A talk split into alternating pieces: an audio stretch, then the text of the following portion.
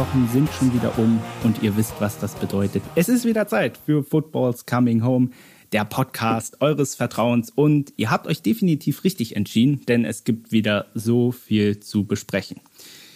Und ja, wir sind zwar schon in Folge 6, aber es gibt dennoch ja eine Premiere. Tommy feiert heute als Fußballexperte, als Gast sein Debüt. Und ich begrüße ihn äh, ganz herzlich. Hallo Tommy, schön, dass du dir die Zeit nimmst. Hallo David, ja, also ich freue mich auf jeden Fall hier zu sein und äh, ich bin gespannt, wie es läuft. Und äh, ja. Ist heute sozusagen dein erstes Mal. Genau, ist mein erstes Mal.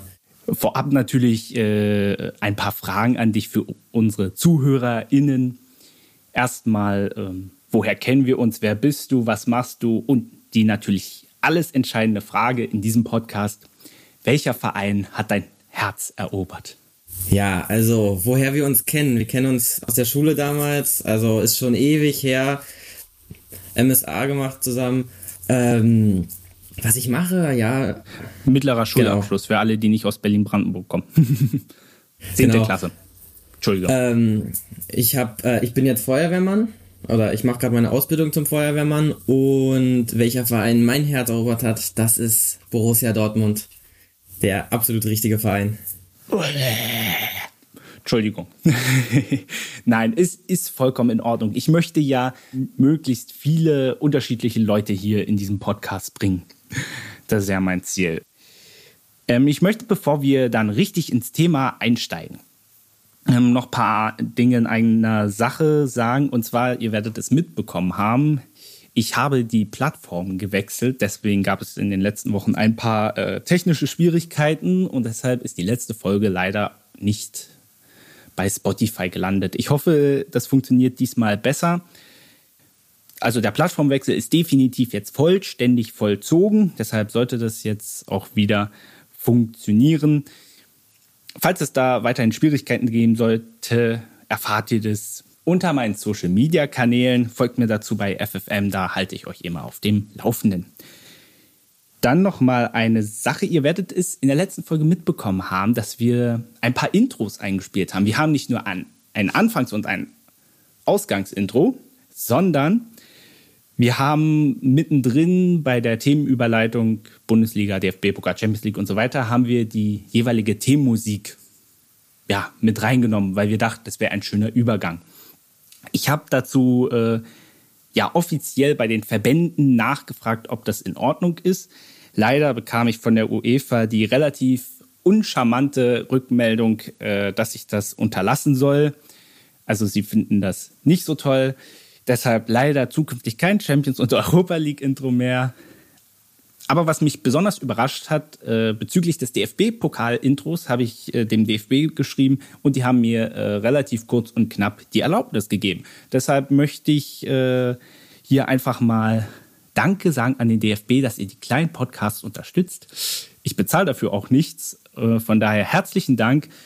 Äh, die DFL hat sich bezüglich Bundesliga noch nicht geäußert. Da werde ich vielleicht nächste Woche nochmal eine Anfrage stellen. So, soweit die organisatorischen Dinge und jetzt starten wir in den 25. Spieltag.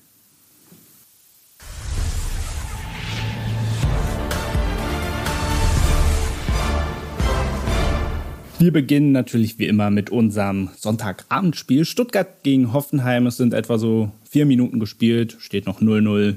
Alles noch sehr relaxed.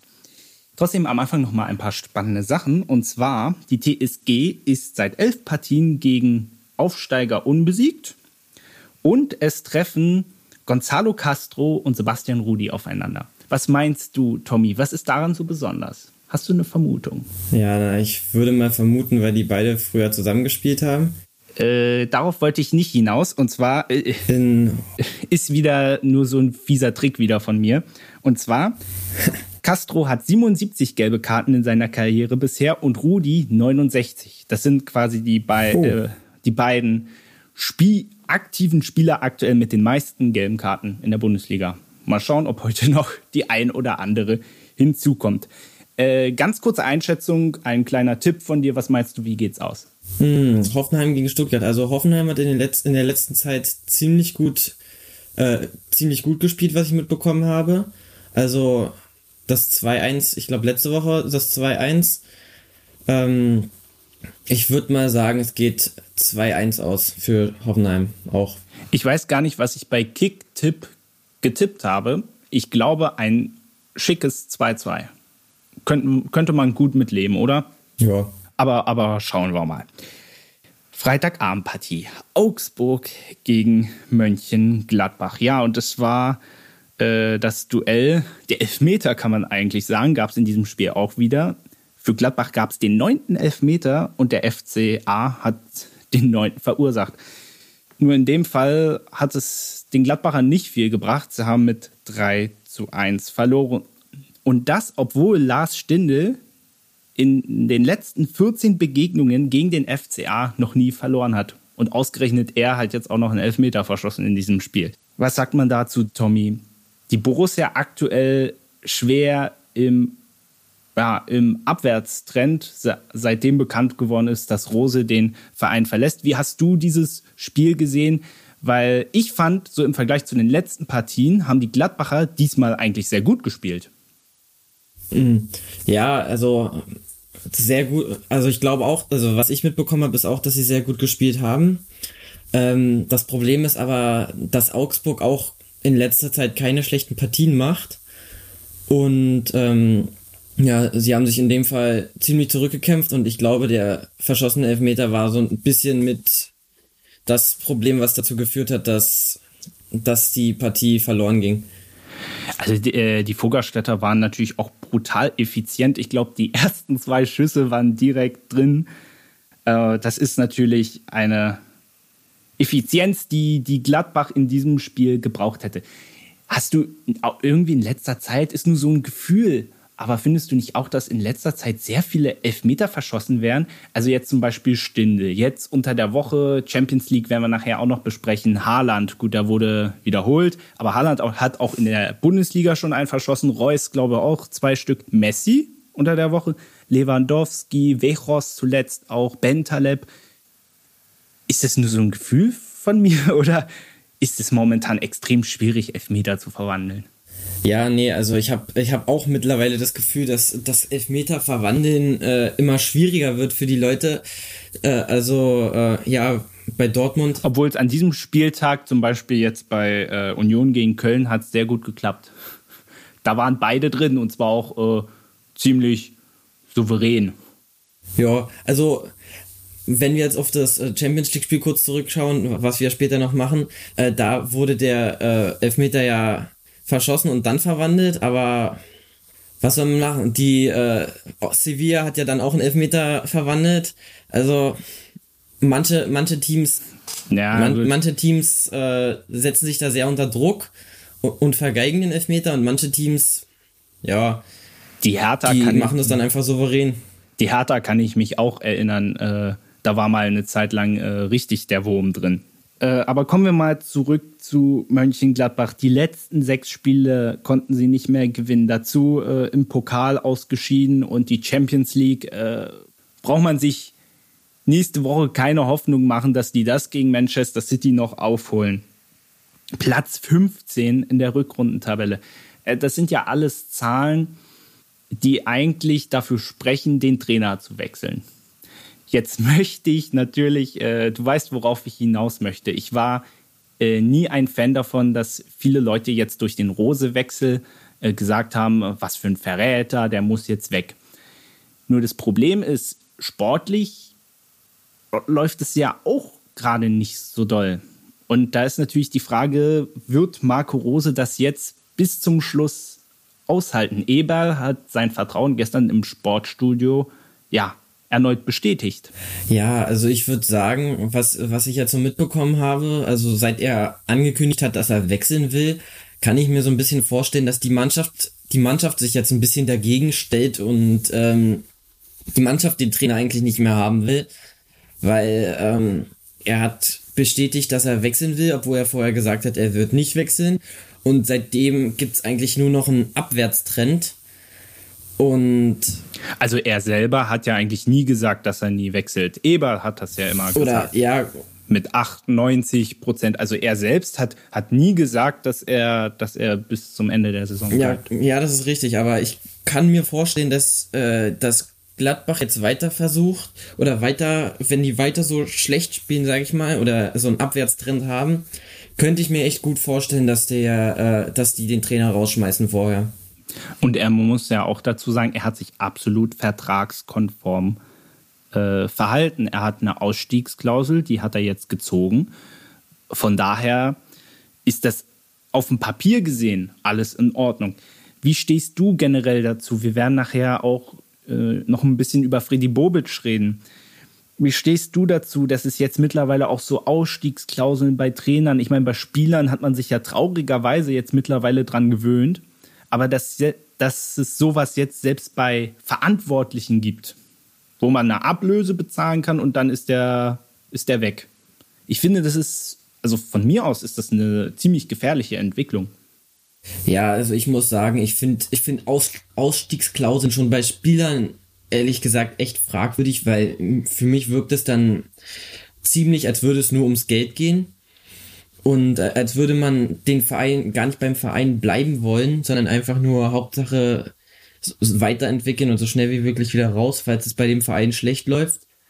Und ähm, dass das bei Trainern jetzt genauso gemacht wird, finde ich, ist eine Sache, die sollte eigentlich überhaupt nicht so sein. Also ich finde, es gehört sich so nicht. Ein Trainer sollte eigentlich seinen Vertrag erfüllen, wenn, wenn er nicht gerade äh, seine Qualitäten nicht, äh, nicht meistert und es nicht schafft, den Vertrag zu erfüllen, dann ist natürlich was anderes. Dann verstehe ich auch, warum die Vereine ihn rausschmeißen. So, wenn er seinen Vertrag erfüllen könnte und bis, keine Ahnung, drei Jahre noch den Verein erhalten bleiben könnte, dann sollte er doch bleiben und nicht äh, irgendeine Ausstiegsklausel nutzen und äh, wegen Geld dann den Verein wechseln. Ja, Eberl hat ja auch gesagt, äh, ohne diese Klausel wäre er sehr wahrscheinlich gar nicht gekommen. Ähm, abschließend, äh, ja, die entscheidende Frage, wird Rose bis zum Schluss äh, Trainer bei Borussia Mönchengladbach bleiben? Ich weiß, es ist eine sehr heavy Frage. aber, aber versuch's mal. Äh, ja, also, ähm, also wie der, gesagt, wenn, wenn jetzt der Entschuldigung, also ich wollte nur noch mal mit einfügen, also der Rückstand auf Platz 6 beträgt allein jetzt schon sieben Punkte und man wollte eigentlich die Champions League noch mal erreichen. Wobei ich da sage, dieses hm. Unterfangen ist eigentlich aussichtslos. Also wenn, dann kannst du nur noch über die Europa League gehen. Aber der Abstand ist schon riesig. Und wer weiß, ob die Stuttgarter heute äh, nicht gewinnen. Und wenn Hoffenheim heute gewinnt, dann ziehen sie auch mit den Gladbachern gleich. Und apropos Stuttgart gewinnt, der VfB ist eben in Führung gegangen, 15. Minute. Ja, relativ einfach über die rechte Seite rausgespielt. Torschütze, wenn ich das richtig sehe, ist Kalajdzic. Und das war auch nicht gut verteidigt. Oh, mit einem einfachen Doppelpass über die rechte Außenbahn dann die Hereingabe nach innen und Kalajdzic. Ja, hat dann ganz, oh, hat ein ganz einfaches Spiel, wobei ich mir nicht mehr sicher bin, ob da nicht noch in der Mitte ein Hoffenheimer zuletzt dran war. Also muss man schauen, ob das nicht eher ein Eigentor war. Aber vollkommen egal, Stuttgart führt mit 1 zu 0. So, jetzt nochmal zurück. Bleibt Rose bis Saisonende, ja oder nein? Also wie gesagt, was ich jetzt denke, wenn der, ähm, wenn der Abwärtstrend so weitergeht, wie er, äh, wie er bis jetzt geht, also Sieben Punkte auf die Champions League. Champions League Hinrunde erstmal katastrophal. Nee, nee, sieben Punkte, sieben Punkte auf die Europa League. Ach, auf die Euro, ja, Entschuldigung, auf die Euro, Europa League, da hast du vollkommen recht. Ähm, ja, Champions League katastrophaler Start. DFB-Pokal rausgeflogen. Die letzten Spiele verloren oder unentschieden.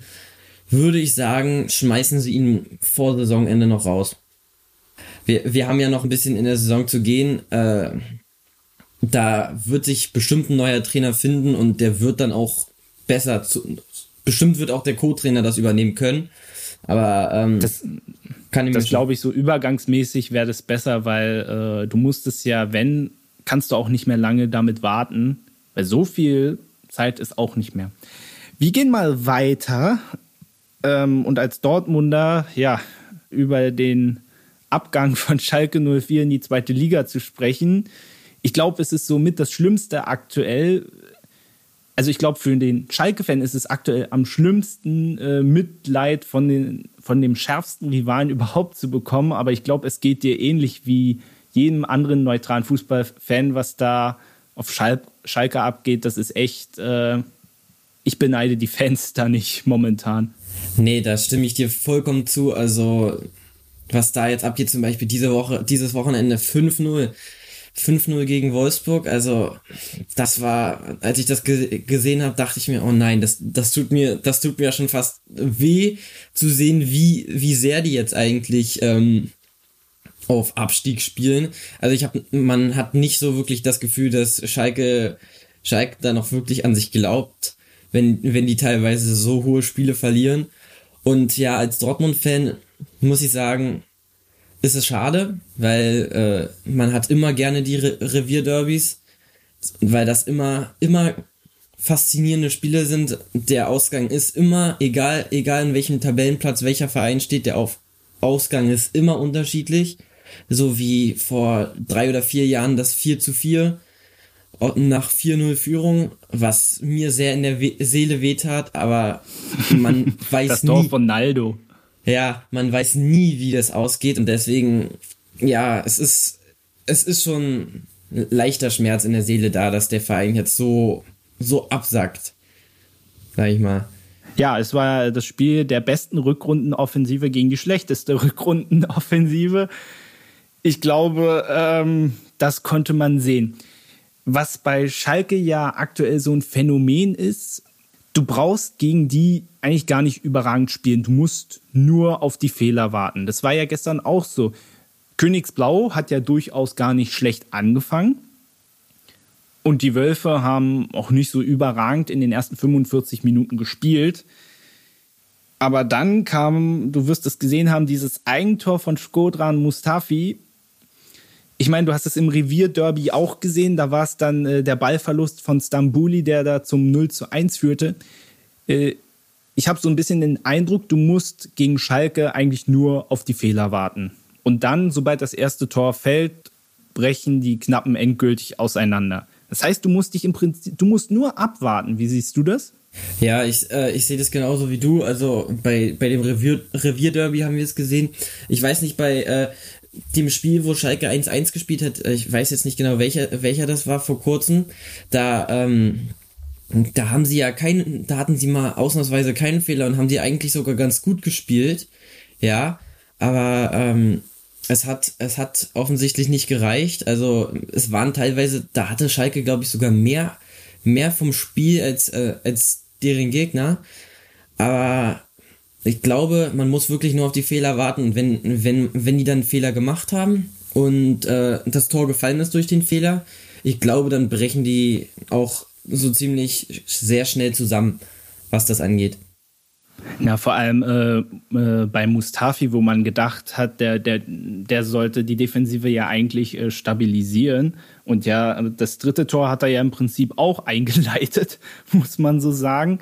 Und er soll ja auch äh, zu der Truppe gehört haben, die ja, ja dafür gesorgt haben, dass Trainer Christian Groß entlassen wurde das ist ja auch immer so eine Sache. Ich meine, gut, jetzt, jetzt ist der Trainer weg wieder, aber die Spieler müssen ja auch irgendwann mal liefern. Ich glaube, das Problem ist, dass viele sich äh, in diesem Kader aktuell sehr überschätzen. Wenn du dir alleine mal anguckst, Wout Wechhorst hat gestern sein 16. Saisontor gemacht. So viel wie Schalke insgesamt. Dazu 66 Gegentore. Also, ich glaube, man, man vergisst aktuell äh, vieles bei Königsblau, vor allem die Spieler. Und äh, was man ja auch bedenken muss, dass äh, der Abstieg in die zweite Liga, der ist ja quasi fix. Ich habe ja übrigens alle HörerInnen, die die anderen Folgen auch verfolgt haben, werden sich daran erinnern, dass ich gesagt habe, wenn Schalke gegen Mainz nicht gewinnt, sind sie für mich abgestiegen. Sie haben nicht gewonnen. Sie konnten eigentlich von Glück reden, dass sie noch einen Punkt mitgenommen haben. Insofern äh, ist das Ding auch für mich persönlich, liebe Zuhörerinnen, endgültig durch. Trotzdem muss es ja weitergehen. Wie gesagt, die zweite Liga steht vor der Tür.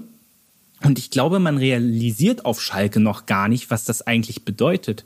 Weil wirtschaftlich ist in den letzten Jahren der Unterschied zwischen Bundesliga und zweiter Liga sehr viel größer geworden.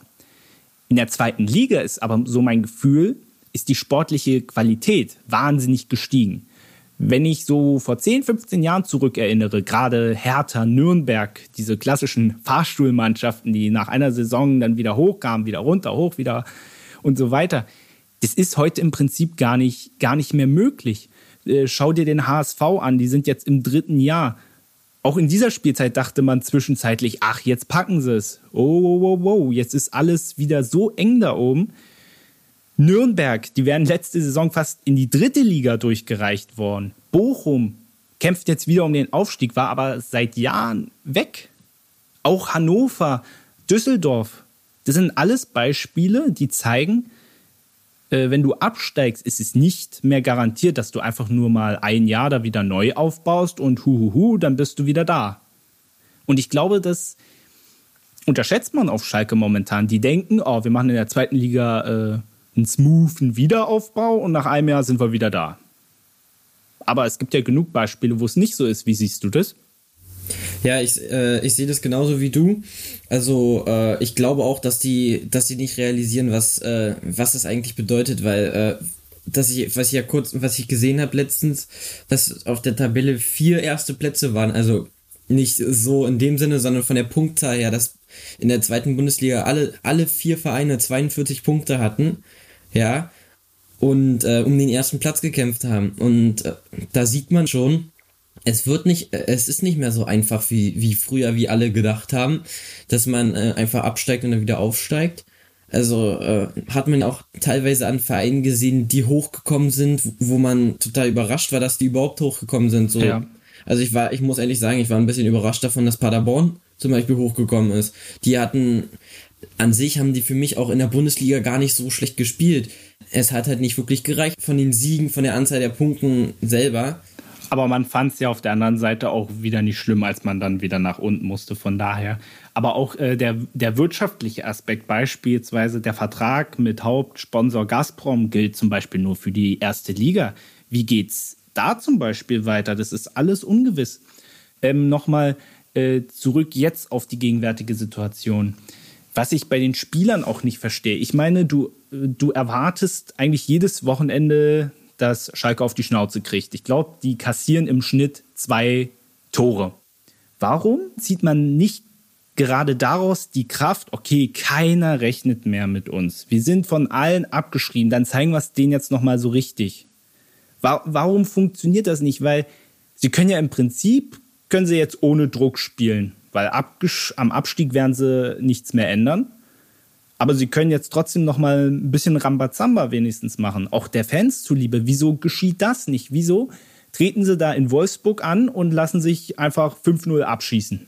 Ähm, also ich habe ich hab so ein bisschen das Gefühl, was, äh, wo ich gleich äh, später bei der Trainerfrage auch nochmal drauf zurückkomme. Äh, ich habe so ein bisschen das Gefühl, weil die ja alle, ich glaube, das war jetzt der sechste Trainer, den die diese Saison oder der fünfte? Ich weiß, bin's mir, bin mir jetzt nicht ganz sicher. Auf jeden Fall haben die äh, ein. Ist nicht schlimm, da sieht keiner mehr durch. Ja, genau, die haben einen Trainerverschleiß und ähm, das Problem ist aber auch, die haben, äh, die lassen die Trainer nicht mal wirklich sich entfalten und ähm, den die Möglichkeit zeigen, ihren ihr Spiel aufzubauen und zu zeigen, ja, hier, wir ähm, können was erreichen oder sonst irgendwas, sondern ich habe das Gefühl, die halten gar nicht, was die Trainer da machen und äh, spielen einfach, keine Ahnung, ich würde würd jetzt fast sagen Kinderfußball. Wie sie wollen. Ja, wie, weil. Ja, beziehungsweise äh, äh, gerade weil ja immer ein neuer Trainer kommt, der bringt wieder eine neue Taktik mit. Der spielt jedes Mal anders. Wenn du in einer Saison vier, fünf Trainer hast und jeder macht was anderes, der ist ja klar, dass du keine Erfolge einfährst. Ich, weil du hast kein einheitliches System. Der eine spielt defensiver, der andere offensiver, der eine mit Dreier, Vierer, Fünfer Kette. Ist doch klar, dass da sportlich äh, nichts dabei rauskommt.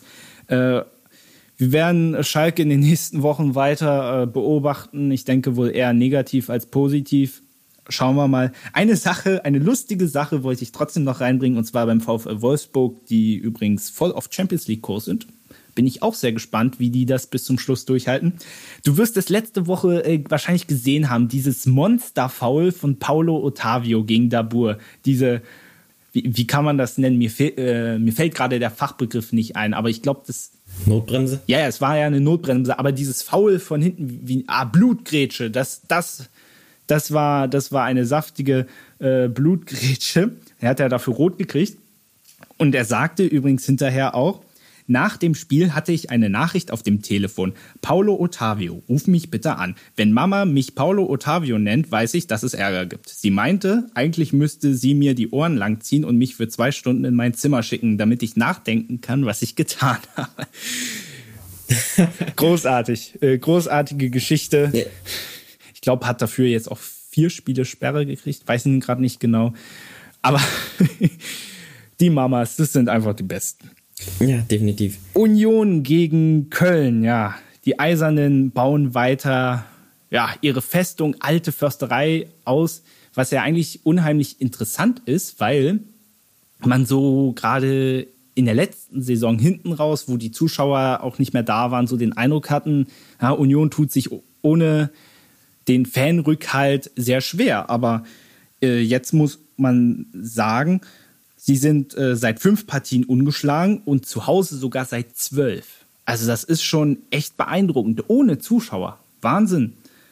Und was äh, ja, den Eisernen sehr gelegen kam, ist, dass sie, dass der erste FC Köln das einzige Team war, gegen die sie schon dreimal, jetzt viermal im Oberhaus gewonnen haben. Insofern hat sich gestern vieles für die Köpenicker sehr gut gefügt, kann man glaube ich so sagen. Äh, wie, wie, siehst du das gestern im Spiel? Die Unioner haben am Ende verdient gewonnen, war, hatten ein klares Chancenplus. Christopher Trimmel übrigens gestern mit seinem ersten Bundesligator überhaupt. Was meinst du, können die Unioner, wenn es ganz verrückt läuft, nächstes Jahr international spielen? Uh, pass gut auf, was du sagst. Pass gut auf, was du sagst. Ich muss den ZuhörerInnen noch sagen, äh, Tommy und Benny kennen sich persönlich. Ja, also. ja, genau. Deswegen, also, also musst du jetzt, äh, musst jetzt vorsichtig Ja, genau. Also, ähm, ich muss sagen, wo wir vorhin ja schon darüber geredet haben, zweite Liga ist nicht mehr das, was man so denkt. Sieht man jetzt an Union, die sind äh, aufgestiegen das erste Mal und halten sich hier, halten sich hier echt super. Ähm, ja, obwohl ich in, in Köpenick zurzeit wohne, ist Union nicht so mein Verein. So äh, nett ausgedrückt. Ähm, ja, aber ich bin. Du, du wagst es. aber ich bin der Meinung, die könnten theoretisch Europa League können die, können die sogar schaffen. Also ich weiß nicht, ob es diese Saison noch was wird. Das ähm, müsste man sehen. Ich glaube tatsächlich auch, die würden da so rangehen wie Eintracht Frankfurt. Und nicht so wie jetzt Hoffenheim Leverkusen, die lieber Champions League spielen wollen und weil sie die nicht erreichen, ja, dann müssen wir halt Europa League spielen. Aber ja, eigentlich lassen wir das so ein bisschen dahin, vor sich hin wässern und dann ah, interessiert ja keinen, ob wir da rausfliegen. Ich glaube, äh, da würde die Party richtig abgehen. Und Max Kruse hat gesagt, er hätte auf jeden Fall Bock auf die Europa League, aber nicht auf die Conference League. Hm. Er weiß nicht mal, was die Conference League ist. Aber äh, das hat er natürlich sarkastisch gemeint, aber ich glaube, das kann man ihm nicht verdenken, weil dieser neue Wettbewerb, den braucht kein Mensch. Obwohl, wenn sie Siebter wären und Conference League spielen, kann es ja auch sein, dass sie gegen Liverpool spielen, wenn die in der Liga bei sich Siebter wären. Das wäre doch ein absolutes, äh, ein absoluter Traum. Liverpool kommt an die alte Försterei. Dann hätte der, dieser Wettbewerb auch was. Aber ich glaube, wir sind uns einig, dass dieses Turnier eigentlich äh, totaler Schwachsinn ist. Ja, also ich äh, stimme dir vollkommen zu, vor allen Dingen, weil die ähm, größeren Vereine durch diesen, durch diesen Wettbewerb eigentlich nur noch mehr Geld kriegen und die kleineren Vereine aus der zweiten Bundesliga eigentlich ähm, sehr im Nachteil sind, was das angeht und dadurch wirtschaftlich noch mehr, noch ein größerer Abstand entsteht. Ja, also ich bin, bin da überhaupt nicht der Fan, muss ich ehrlich sagen. Ich, ich sag dir, es wird irgendwann eine Champions League für die zweiten Ligen geben. Bin ich mir relativ sicher. Ich meine, wenn du schon jetzt schon anfängst, sogar die sieben Platzierten jetzt schon in eine äh, in ein Europaturnier zu packen, also da wundert mich irgendwann gar nichts mehr. Also dann, dann würde ich das aber lieber unterstützen, dass wir äh, den eine zweite Liga Champions League machen mit den zweiten Ligen aus, äh, aus den jeweiligen, äh, nicht Vereinen, sondern jeweiligen Ligen, ähm, als die Conference League, wo man dann in den siebten und noch weiter geht, wo, was ich so übertrieben finde. Und außerdem, die Spieler haben dann nur noch mehr Spiele zu spielen. Es ist jetzt schon teilweise echt problematisch. Ja, also wir sind uns, ja, also ganz ehrlich, das, das braucht kein Mensch. Wir gehen weiter. Mainz gegen Freiburg. Und äh, ja, der FSV hat einen sehr wichtigen Dreier im Kampf gegen den Abstieg eingefahren. Und was, das war am Ende auch äh, hochverdient. Ich meine, äh, der Sportclub hat da zwar auch äh, einige Hochkaräter, aber am Ende ging das äh, so auch in Ordnung. Wie siehst du aktuell die Entwicklung beim FSV unter Bo Svensson? Weil das ist ja sozusagen das komplette Gegenteil von Schalke. Hat man Trainer gewechselt, Christian Heidel, Martin Schmidt sind auch zurück im Management. Und da geht es jetzt äh, immer weiter nach oben. Man ist jetzt punktgleich mit Hertha, die heute übrigens auf den Relegationsplatz abgerutscht sind. Äh, da ist alles möglich. Wie siehst du die Entwicklung? Ja, also ich. Beziehungsweise glaubst du, dass der FSV von denen da unten, glaube ich, haben die die besseren Karten, auch was das Restprogramm angeht. Wie siehst du das? Ja, also ähm, was das Restprogramm angeht, auf jeden Fall haben die die besseren Karten. Und ähm, hier, hier sieht man, was es bringt, den Trainer zu wechseln und aber nicht ähm, gleich aufzugeben und zu sagen, ja, ähm, wir wechseln jetzt nochmal den Trainer, weil der Trainer ist scheiße, sondern ähm, man wartet einfach erstmal ab, guckt, was der Trainer macht und äh, und wie man sieht, bei äh, Mainz hat es so funktioniert, wie, äh, wie Schalke. Schalke hätte sich einfach mal ein Beispiel an Mainz nehmen sollen. Also die. Ja, vor allem äh, am, am Trainer Bo Svensson, das ist ja ein Mainzer durch und durch. Ich kann mich sogar dran erinnern, und ich bin ja noch nicht so alt, aber ich, ich kann mich noch dran erinnern, wie der selber noch Bundesliga gespielt hat. Und äh, man sieht, es funktioniert großartig. Also der FSV, die haben richtig gute Karten. Äh, schauen wir mal, wie es weitergeht. Äh, der Sportclub, so verrückt wie es klingt, die sind trotzdem noch im Kampf um die Europa League. Äh, alles möglich. Also, äh, wenn sie das schaffen, dann hoffe ich allerdings, dass es äh, nicht wie beim letzten Mal in der äh, Quali schon zu Ende ist.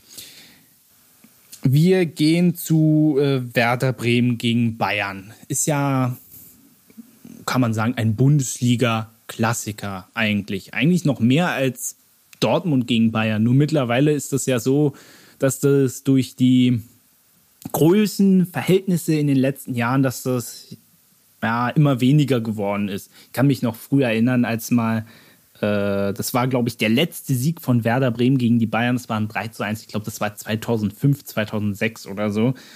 Und äh, die Bayern sind seit 25 Spielen gegen Werder ungeschlagen, also eine heftige Bilanz.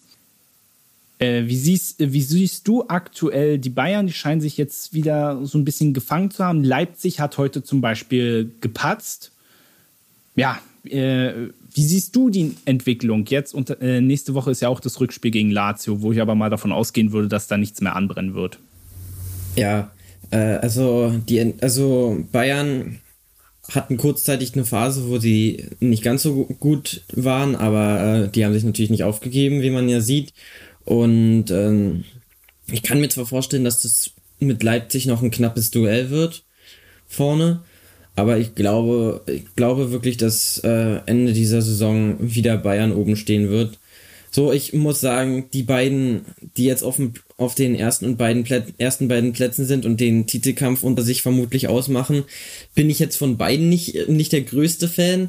So, also ich hätte da gerne an. Tommy, das spielt in dem Podcast hier keine ich Rolle. Ich möchte nur deine objektive So, aber ähm, ja, ich glaube, es wird, wird nochmal knapp werden. Also ich glaube, Leipzig kämpft sich, da, kämpft sich da trotzdem nochmal zurück. Aber es ich, de ich denke, gegen Frankfurt nur unentschieden zu spielen, ist auch nicht schlimm. Die Bayern haben, haben auch verloren zuletzt. Also die Eintracht werden wir ja nachher auch noch zu kommen, einfach momentan äh, sehr stark unterwegs. Und der Vorteil für die Leipziger ist natürlich, dass sie jetzt keine Champions League mehr haben. Gut, sie haben jetzt noch dieses eine Pokal-Halbfinale, aber das ist ja auch nur ein Spiel, Nicht wie in der Champions League jetzt mit Hin- und Rückspiel und wo, wenn du jetzt das Achtelfinale äh, gewinnst, dann im Viertelfinale nochmal zwei Spieler hast, mitunter im Halbfinale nochmal zwei Spieler hast. Also das ist ja doch vom Aufwand her dann schon äh, wesentlich mehr.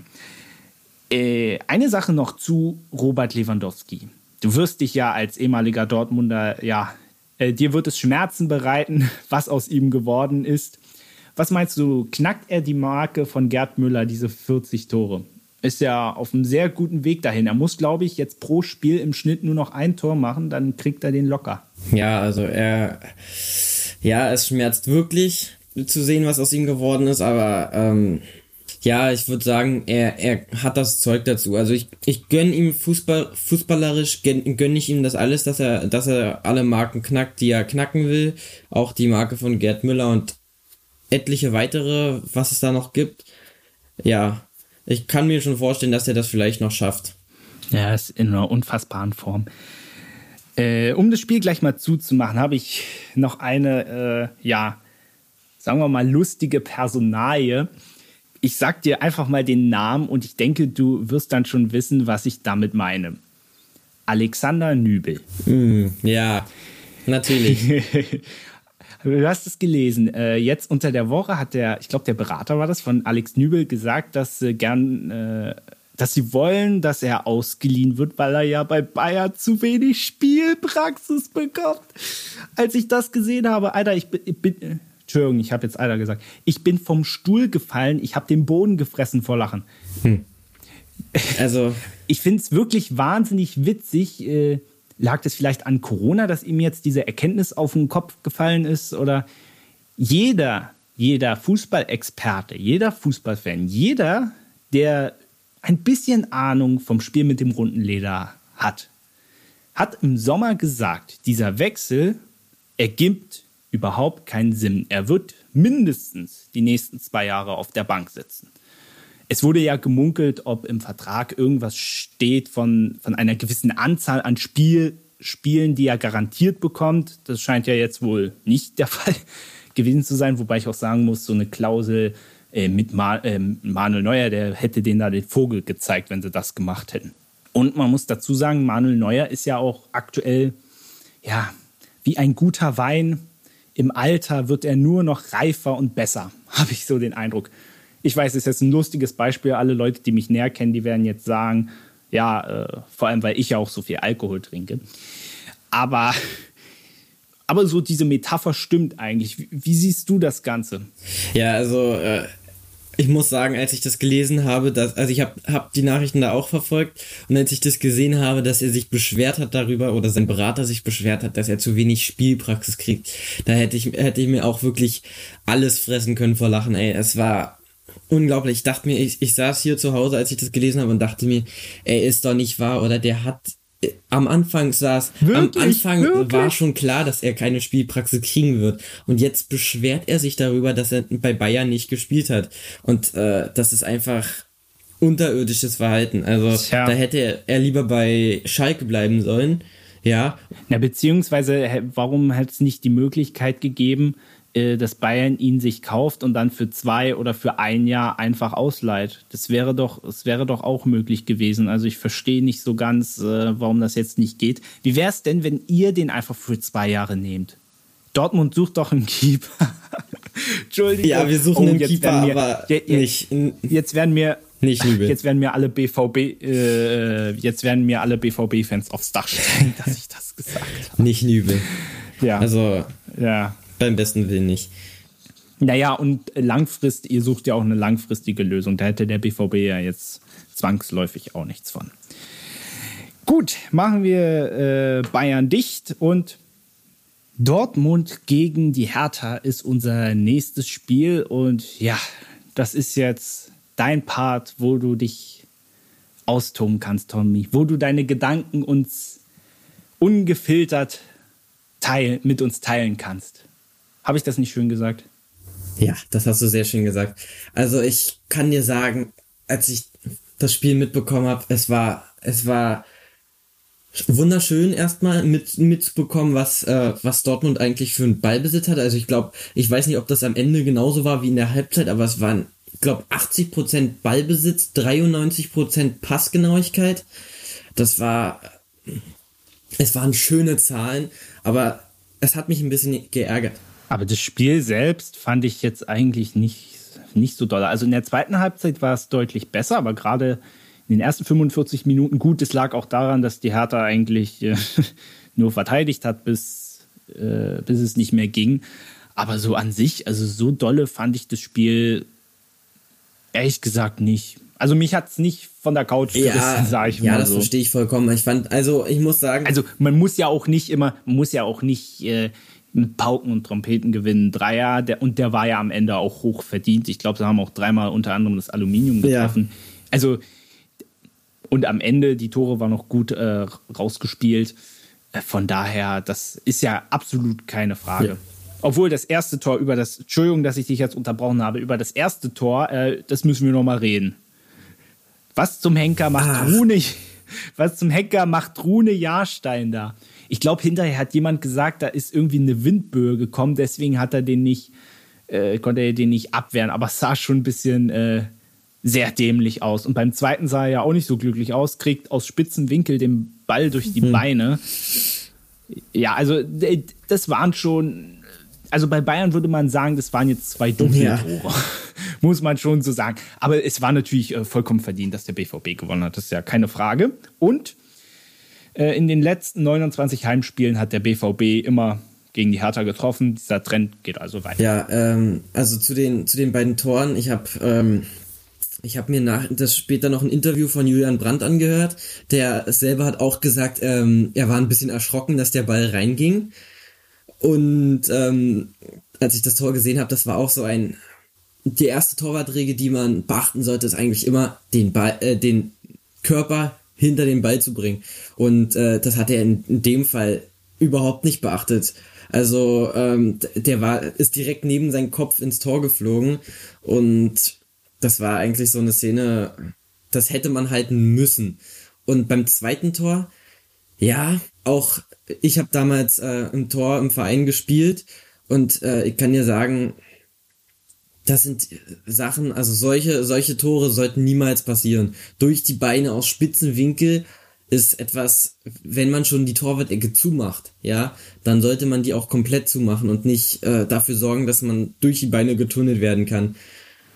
Aber trotzdem äh, sehr schön natürlich, ich glaube, das dritte Saisontor von Yusufa Mukoko ist ja wohl im Gespräch äh, für die U21-Nationalmannschaft. Ähm, äh, ich finde eigentlich gerade so gestern zu diesem Spiel äh, kann man zu Dortmund gar nicht so viel analysieren. Deswegen würde ich mal das so ein bisschen mit dem Topspiel natürlich letzte Woche gegen die Bayern und mit dem äh, Champions League-Auftritt gegen Sevilla ein bisschen koppeln. wir fangen mal mit dem Champions League-Spiel an. Obwohl, das hat man auch bei den Bayern gesehen, vor allem in der Anfangsphase. Brutaler Druck vom FC Sevilla. Das hat, haben die Bayern ja auch nach dem 2-0-Rückstand, vor allem in der ersten Hälfte, da hat ja der BVB, die standen ja im eigenen Strafraum und da war es ja eigentlich auch nur noch eine Frage der Zeit, bis da äh, die Tore fallen. Äh, bei Sevilla ist es gut gegangen, weil im Gegenzug, bei, äh, ich glaube, beim allerersten Konter hat man dann das 1 zu 0 gemacht. Äh, wieso? lässt sich der BVB gerade in diesen Phasen so extrem hinten reinpressen, weil zum Beispiel beim Bayern-Spiel in der zweiten Hälfte haben die wesentlich höher verteidigt und da hatten die Bayern ehrlich gesagt auch gar nicht mehr so viele Chancen. Ich ähm, muss ehrlich sagen, ähm, ich, also ich verstehe es auch nicht so. Ähm, bei, bei Sevilla ist der Plan ganz gut gegangen komischerweise. Bei Bayern war früher oder später klar, dass wenn, wenn man diese Taktik zieht, dass, äh, dass das Negative äh, ins Negative geht. Und ähm, man hat ja auch gesehen in der ersten Hälfte, die, die zwei Tore, die super heraus, also meiner Meinung nach super herausgespielt waren, wo, äh, wo man so, Bayern so stark unter Druck gesetzt hat, dass äh, Bayern die und vor allem eiskalt erwischt ja, hat. Bayern die ersten zehn Minuten eigentlich so gut wie gar nichts machen konnten im Spiel. Ja, verstehe ich nicht, warum man nicht weiter Druck macht, warum, warum man sich so weit in die Hälfte zurückzieht, dass man eigentlich ähm, nur noch, nur noch verteidigt. So in, in der zweiten Hälfte haben die auch erst wieder angefangen anzugreifen und haben sich aber anschließend auch gefühlt wieder fast komplett zurückgestellt. Und äh, ich bin so der Meinung, das ist etwas, das sollte nicht passieren. Bei Sevilla ist es anfangs gut gegangen, auch wenn äh, auch dem geschuldet, dass äh, Hits gut gut gehalten hat teilweise.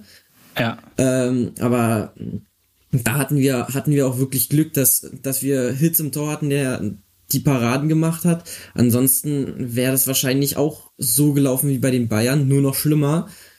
Und ähm, ja. ja, da war ich ganz froh, dass wir den Druck wenigstens nach vorne nochmal gefunden haben im Spiel heraus und die Tore geschossen haben. Hm.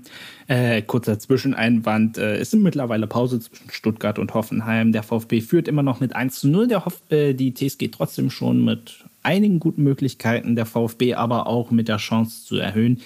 Ich glaube, die zweite Halbzeit, die hat es in sich. So, zurück äh, zu Dortmund. Was halt auch auffällt, sind oft diese äh, ziemlich unnötigen Fehler. Man hat äh, äh, zum Beispiel jetzt Chan beim Stande von 2 zu 0 war das, glaube ich, verursacht der da einfach diesen, diesen doofen Elfmeter oder auch beim 2-2, was ja eigentlich auch ein Dauerphänomen ist beim BVB. Dieses schlechte Verteidigen von Standardsituationen. Das war ja im Hinspiel gegen Sevilla, war das ja auch der Fall. Warum kriegt man das nicht in den Griff? Dass man immer wieder Tore nach Standards bekommt. Das muss ich dir ehrlich sagen, kann ich dir nicht beantworten. Ich frage mich das auch immer wieder, weil das ist eigentlich so eine Situation, die übt man immer im Training.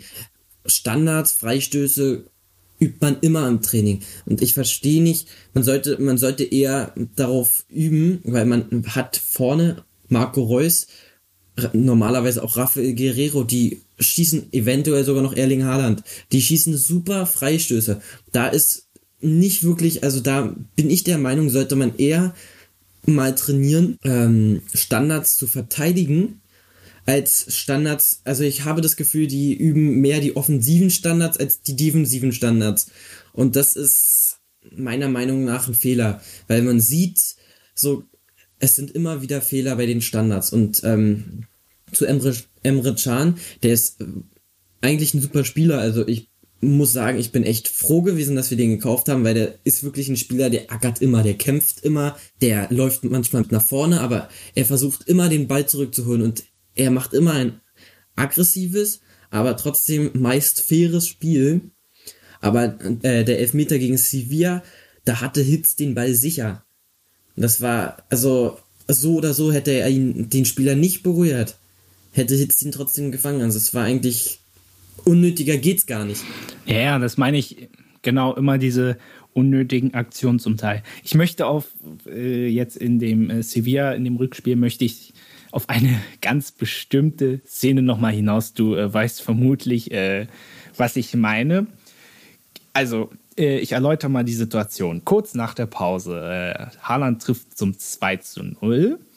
Äh, dieses Tor zählt allerdings nicht, weil, ja, weil er sich ziemlich robust gegen Fernando, war das, glaube ich, durchgesetzt hat. Aber stattdessen gibt es Elfmeter, weil drei Minuten vorher Kunde, den, den Norweger, im Strafraum gefault hatte. Äh, Haaland tritt zum Elfmeter an, Bono hält den. Der Strafstoß wird allerdings wiederholt, weil sich Bono zu früh von der Linie wegbewegt hat. Und äh, Haaland trifft dann im zweiten Versuch. Wir dröseln das mal so ein bisschen auseinander. Zuerst mal, äh, Haaland trifft zum 2 zu 0. Das, was ja zurückgenommen wurde, weil Norweger angeblich gefault habe. Wie siehst du die Szene? Also ich finde, ja, er setzt sich robust durch, aber es ist für mich, wenn es überhaupt ein Foul ist, dann ist es aber keine, äh, keine Szene, also für mich keine hundertprozentige Fehlentscheidung, äh, dieses Tor gelten zu lassen und dementsprechend darf der VAR auch nicht eingreifen. Ja, also ich sehe das, ich sehe das genauso wie du. Ich muss sagen, ähm, das war Fußball ist manchmal manchmal ein bisschen härter. Es ist Fußball ist mit Körperkontakt äh, zugange und äh, da ist es normal, dass die Fouls dann oder dass die Spieler dann halt auch mal ein bisschen robuster angehen. Der Typ ist 1,94 groß, glaube ich. Ähm, da ist klar, dass der selber auch ein bisschen robuster rangeht. So. Und wenn sich ein Sevilla-Spieler, also was ich mitbekommen habe, ist, dass die Sevilla-Spieler sehr viel gebrüllt haben, den Schiedsrichter gegenüber. Ja, die sind ja gefühlt, die sind ja gefühlt bei jedem Windhauch. Ja, genau, das meine ich nämlich. Wenn man das mal so sagt. Ja, genau, das, genau so meine ich das nämlich auch. Und äh, das ist so, da finde ich auch nicht, dass das eine Fehlentscheidung vom Schiedsrichter ist und dass der VR da hätte nicht eingreifen sollen. Äh, gehen wir mal zur Elfmetersituation. Findest du, also ja, war, ein, war eigentlich ein klares Foulspiel, oder? Also dafür kann man Elfmeter geben, das Foul. Ja, für den Elfmeter auf jeden Fall. Also der Elfmeter war ganz klar, aber ähm, ich glaube, im Hinspiel war das schon, wo, äh, wo man den Elfmeter ge gegeben hat, obwohl man das Tor hätte eigentlich, eigentlich nur noch für, also Reiner war ja direkt danach am Ball und hätte den, oder hat den dann eingeschoben, das wurde trotzdem Elfmeter gegeben. Äh, also gleiche Situation. Äh, ich muss sagen, der Elfmeter war auf jeden Fall ein Elfmeter, aber ich hätte, das Tor auch einfach gelten lassen sollen. Also, äh, die hätten das Tor auch einfach gelten lassen sollen. Ja. Also. Stattdessen musste der BVB wieder den schwierigen, den deutlich schwierigen Weg zum Punkt gehen und ja, den äh, ersten hat ja Haaland auch verschossen. Und jetzt kommen wir zu einer Regel, die ja sehr ja, über die wir im Podcast tatsächlich auch schon öfter diskutiert haben. Ich glaube, es ging damals um Gigiewicz beim Spiel zwischen äh, Augsburg und Leipzig. Also er hat sich zu früh von der Linie wegbewegt, das ist ja, das ist ja keine Frage. Äh, ich muss dazu sagen, ich war anfangs ein Fan von der Regel, dass der Torhüter mit einem Fuß auf der Linie stehen bleiben muss. Und zwar, äh, sag ich, ich sage dir auch aus folgendem Grund ich glaube, ich weiß nicht mehr genau, wann das war, aber da hat, haben, hat Tottenham im, ich glaube, League Cup oder FA Cup gegen Norwich gespielt. Äh, sagt, dir, äh, sagt dir der Name Tim Krüll, Tim Krüll, sagt dir noch was? Sagt dir noch was? Dunkel. Niederländischer Torhüter. Dunkel sagte mir was, ja. Das war ja der, der äh, 2014 im Trikot der Niederlande gegen Costa Rica beim Elfmeter extra fürs Elfmeterschießen eingewechselt wurde und da dann riesige Mätzchen veranstaltet hat, sodass die äh, äh, Spieler von Costa Rica da äh, an ihm verzweifelt sind. Und äh, Tottenham hat das Elfmeterschießen verloren. Ich glaube, Kröll hat auch zwei gehalten.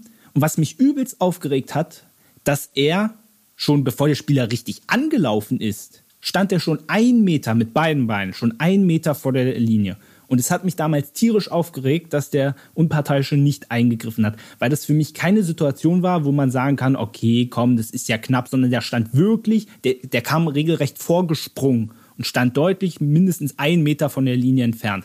Und deshalb war ich ursprünglich mal ein Fan davon, dass diese Regel jetzt eingeführt wurde. Jetzt muss ich allerdings dazu sagen, auch wenn du dir mal anschaust, das mit Bono, das war minimal. Das war wirklich minimal. Und in dem Fall fand ich es ein bisschen lächerlich. Ja. Finde ich es auch ein bisschen, äh, wie, wie in der Bundesliga damit umgegangen wird. Zum Beispiel, ich glaube, beim zweiten Elfmeter hast du auch gesehen, da stand er auch, stand er auch nicht auf der Linie.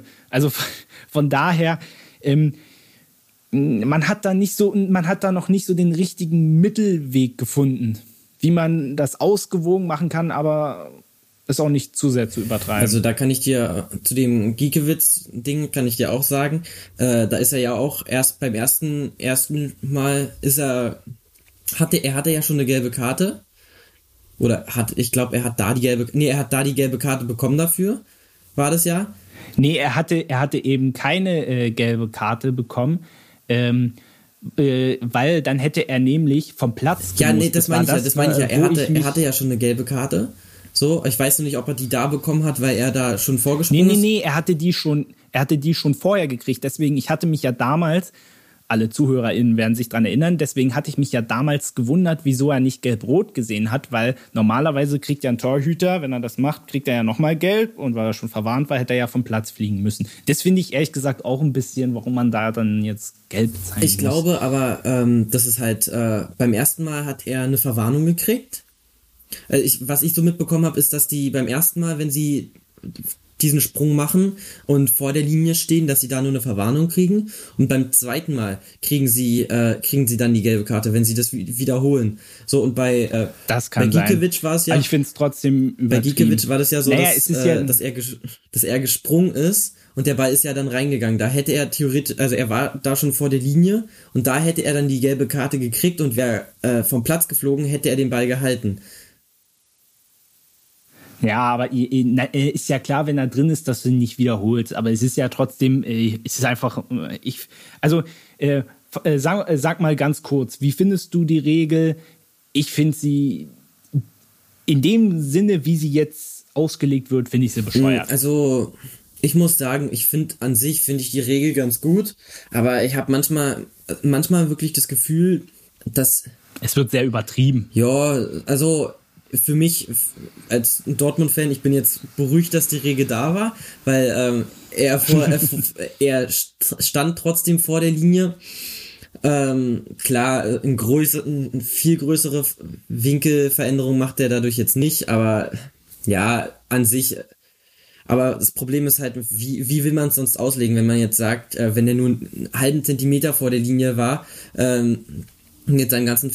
Ja, ein bisschen, äh, natürlich, äh, äh, wahrscheinlich hat man es jetzt so wie mit einer Ab wie mit der Abseitsregel, weißt du, äh, die ist ja an manchen Stellen, wenn du eine Fußspitze im Abseits stehst, hast aber noch 20 Meter zu rennen, finde ich es auch affig, dann Abseits zu geben, weil man sich dann keinen Vorteil verschafft. Aber wenn man da jetzt, ich glaube, es gab ja mal den Vorschlag, dass man dann fünf Zentimeter oder so, aber wenn man damit jetzt auch noch anfängt, äh, wahrscheinlich dann dann werden alle komplett wahnsinnig, wenn wir dann noch anfangen, okay, fünf Zentimeter ist in Ordnung, und dann fangen sie alle an, ihre Lineale rauszuholen. Und wahrscheinlich ist das so ein Ding, was sehr klar kommuniziert ist, auch wenn es dann in der Umsetzung ein bisschen spießig wirkt, aber wahrscheinlich muss es einfach so nehmen. Wir wollen mal abseits des Sportlichen jetzt auch äh, ja so ein bisschen hinter den Kulissen. Also äh, du hast ja mitbekommen haben, Michael Zorc hört nach 20 Jahren äh, im Sommer beim BVB auf.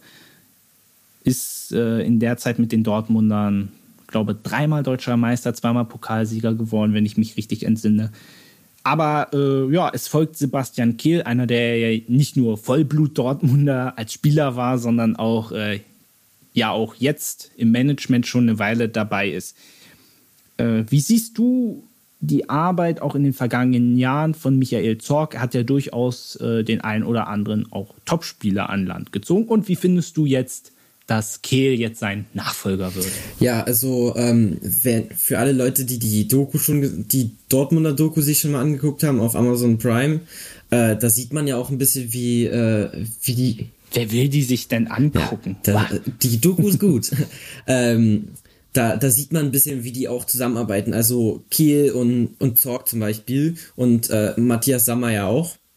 Und ähm, ich glaube, dass äh, Kiel der super Nachfolger ist, weil er weiß, wie Zorg gehandelt hat, er weiß, wie Sammer arbeitet und äh, er ist in dem Ganzen ja eigentlich schon super drin. Er ist Vollblut Dortmunder, also besser, in meinen Augen besser kann man es nicht haben.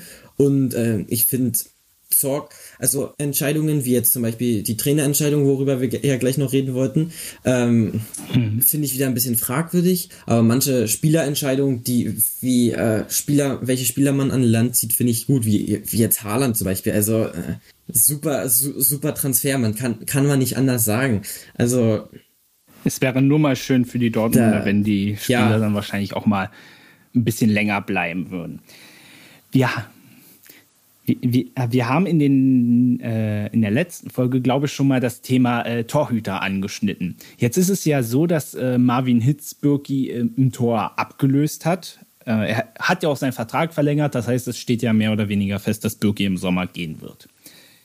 Ja, habe ich schon angedeutet. Wir haben in der letzten Folge schon mal ein paar Namen abgecheckt.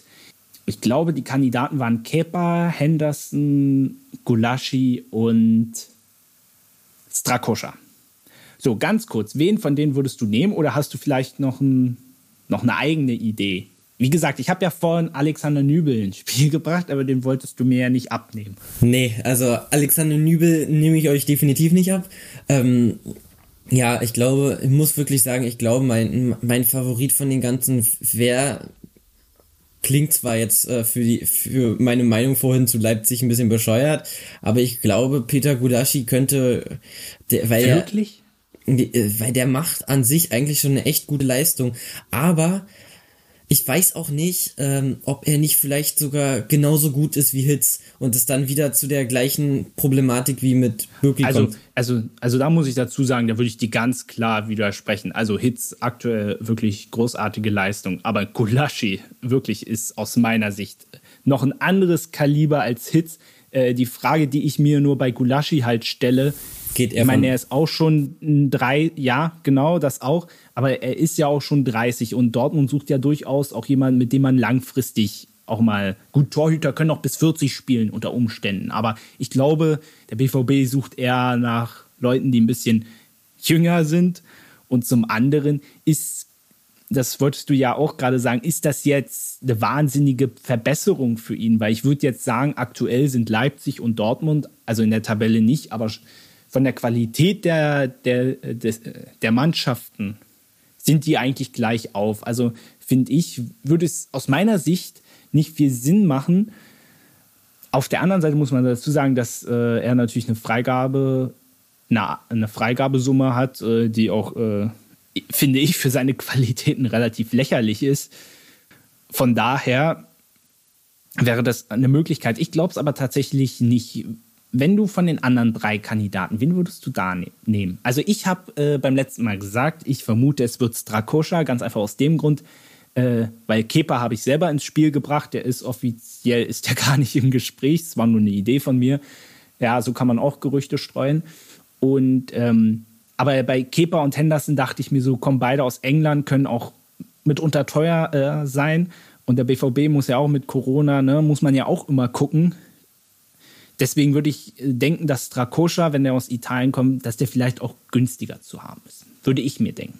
Es kann gut sein, dass äh, der günstiger zu haben ist. Ähm, ich würde, aber ich kann mir auch vorstellen, dass, dass sie sich eventuell an jemanden bedienen, der aus der Premier League kommt, weil äh, die Torhüter in der Premier League ja auch nicht wirklich schlecht ausgebildet sind. Was, was man ja daran sieht, dass die meistens teuer, teuer sind. So, was, was ich wiederum natürlich ein bisschen ärgerlich finde, dass, dass sie so teuer sind, weil dadurch wieder das Problem für Dortmund ähm, entsteht, dass äh, wenn wir jetzt die Champions League nicht schaffen, müssten wir wahrscheinlich einen Spieler verkaufen für teuer Geld und um Ja, das Ja. kommt ja auch noch dazu. Weißt ja nicht, ob du es noch in die Champions League schaffst. Wobei aktuell sieht es ja, äh, sieht's ja ganz gut aus. Es sind ja in Anführungszeichen nur sechs Punkte, aber wenn Frankfurt und Wolfsburg weiter so souverän ihre Punkte einfahren, wird es halt äh, auch relativ schwierig. Aber wir einigen uns, sag mal, einen Namen. Einen Namen. Und Ich dann würd- werde ich, äh, werde ich dich immer daran messen. Mm, Ich würde, glaube ich, auch, äh, wie du schon gesagt hast, den, den Torhüter aus Italien. Strakoscha. Genau. Gut, na, dann schauen wir mal.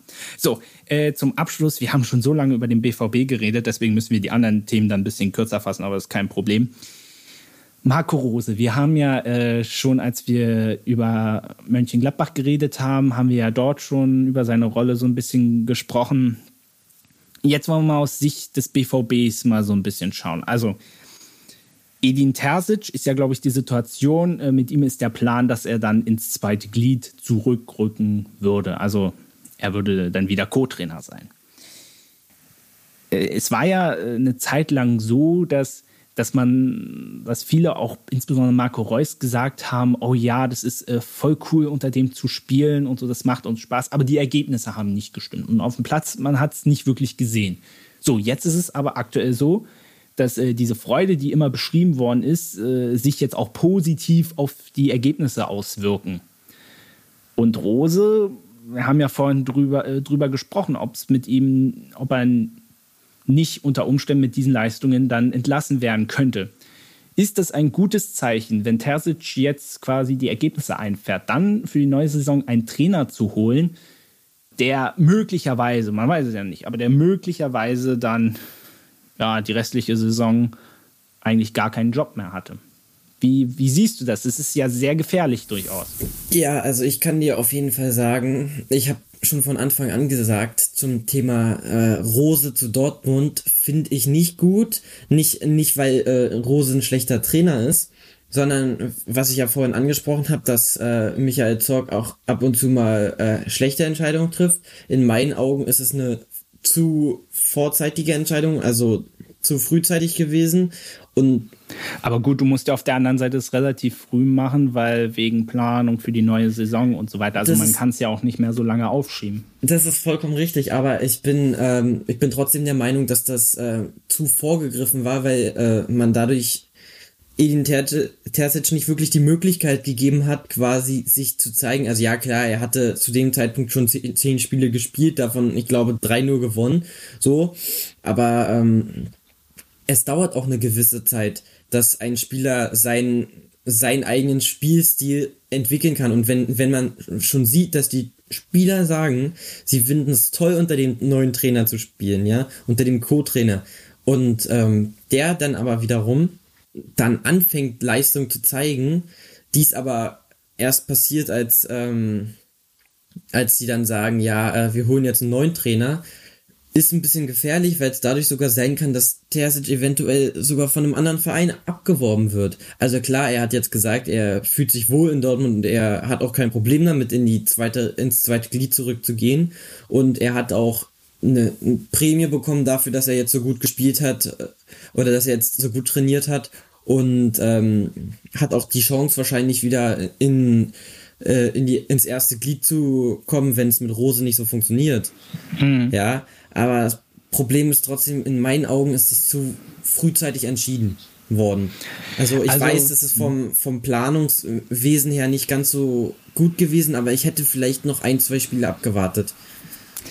Also äh, mein, meine Abschlussfrage äh, zu diesem Thema wäre dann gewesen, äh, ob denn Rose quasi die Geister von Jürgen Klopp vertreiben kann. Und äh, aber ich schließe jetzt mal aus, dein, aus deinen Aussagen jetzt, dass du eher nicht daran glaubst.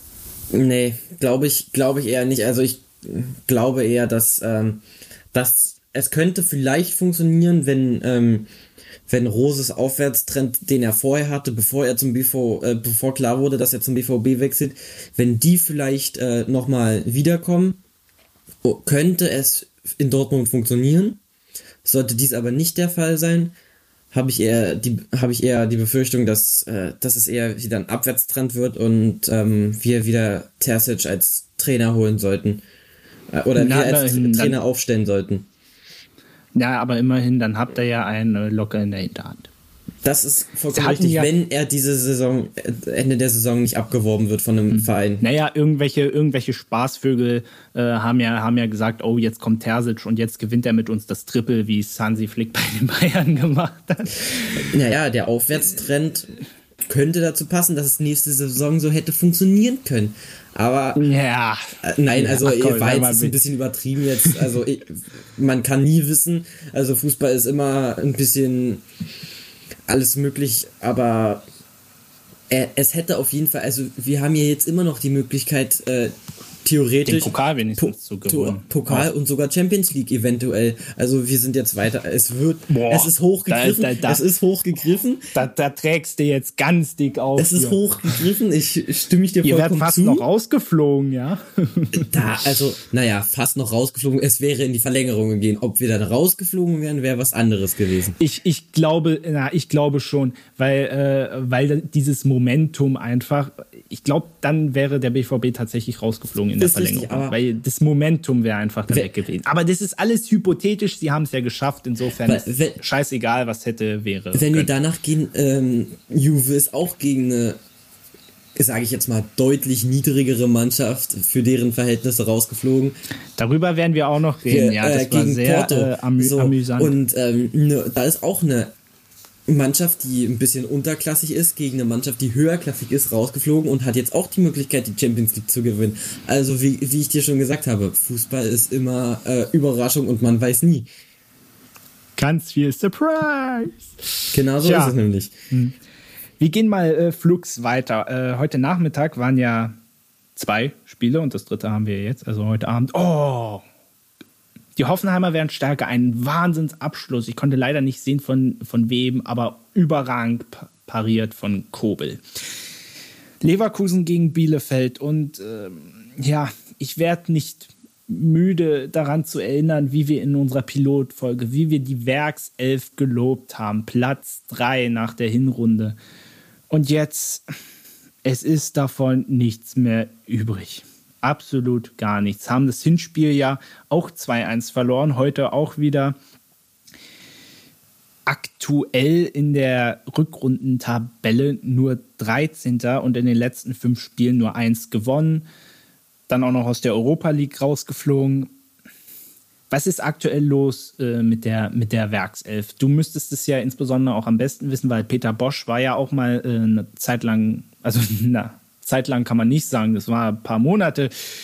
Aber äh, ich dachte, äh, so zwisch, äh, in der Pilotfolge zwischen Weihnachten und Neujahr, als wir das aufgezeichnet haben, dachte ich, dass äh, Bosch aus seinen Fehlern gelernt hätte.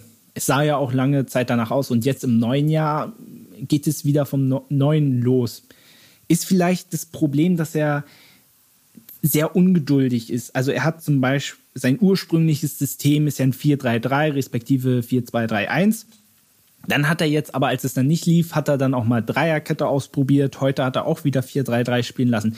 Ist er vielleicht auch, wenn es mal nicht so läuft, ein bisschen zu ungeduldig? Wie siehst du das? Ja, also da sehe ich das, äh, wie du es schon gesagt hast. Ähm, ich hatte ihn da, als wir bei Dortmund gespielt hat, die paar Monate, muss ich ehrlich sagen, ich war von seinem Fußball war ich nicht so ein großer Fan, weil es ziemlich ungeduldig war. Also es war ich habe das dabei.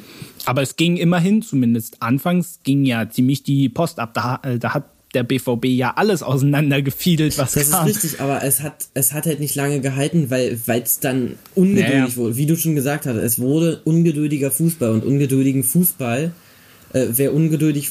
Und hinten vor allem mit sehr vielen Gegentoren ja, genau. dann durch dieses, dieses brutale äh, Angriff. Das ist, das ist es nämlich, wenn man, wenn man zu ungeduldig wird und zu sehr nach vorne drängt, macht man die Lücken hinten auf oder macht man die Räume hinten auf und dadurch äh, passieren viele Fehler. Und dadurch ähm, kassiert man auch viele Gegentore. Und äh, das Gefühl habe ich in, in der letzten Zeit auch so ein bisschen bei, äh, bei Leverkusen, dass, dass der gerade unter, äh, keine Ahnung, ihm das zu viel Druck ist und er ähm, zu vorschnell handelt und die Taktik immer sehr schnell ändert und dadurch, dadurch diese Fehler passieren. Wenn ihm was nicht gefällt, muss er das umändern, ändert es um.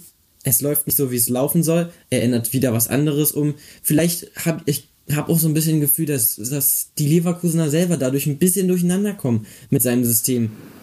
Ja, kann ich dir nur zustimmen. Ich meine, muss ja dazu sagen, es sind aktuell nur vier Punkte Rückstand auf Eintracht Frankfurt.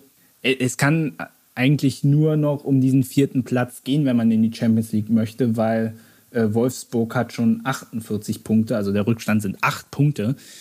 Äh, dass man da noch weiter nach vorne stößt, äh, ist relativ unwahrscheinlich. Das heißt, es kann eigentlich nur noch um diesen Platz 4 um Platz 4 gehen.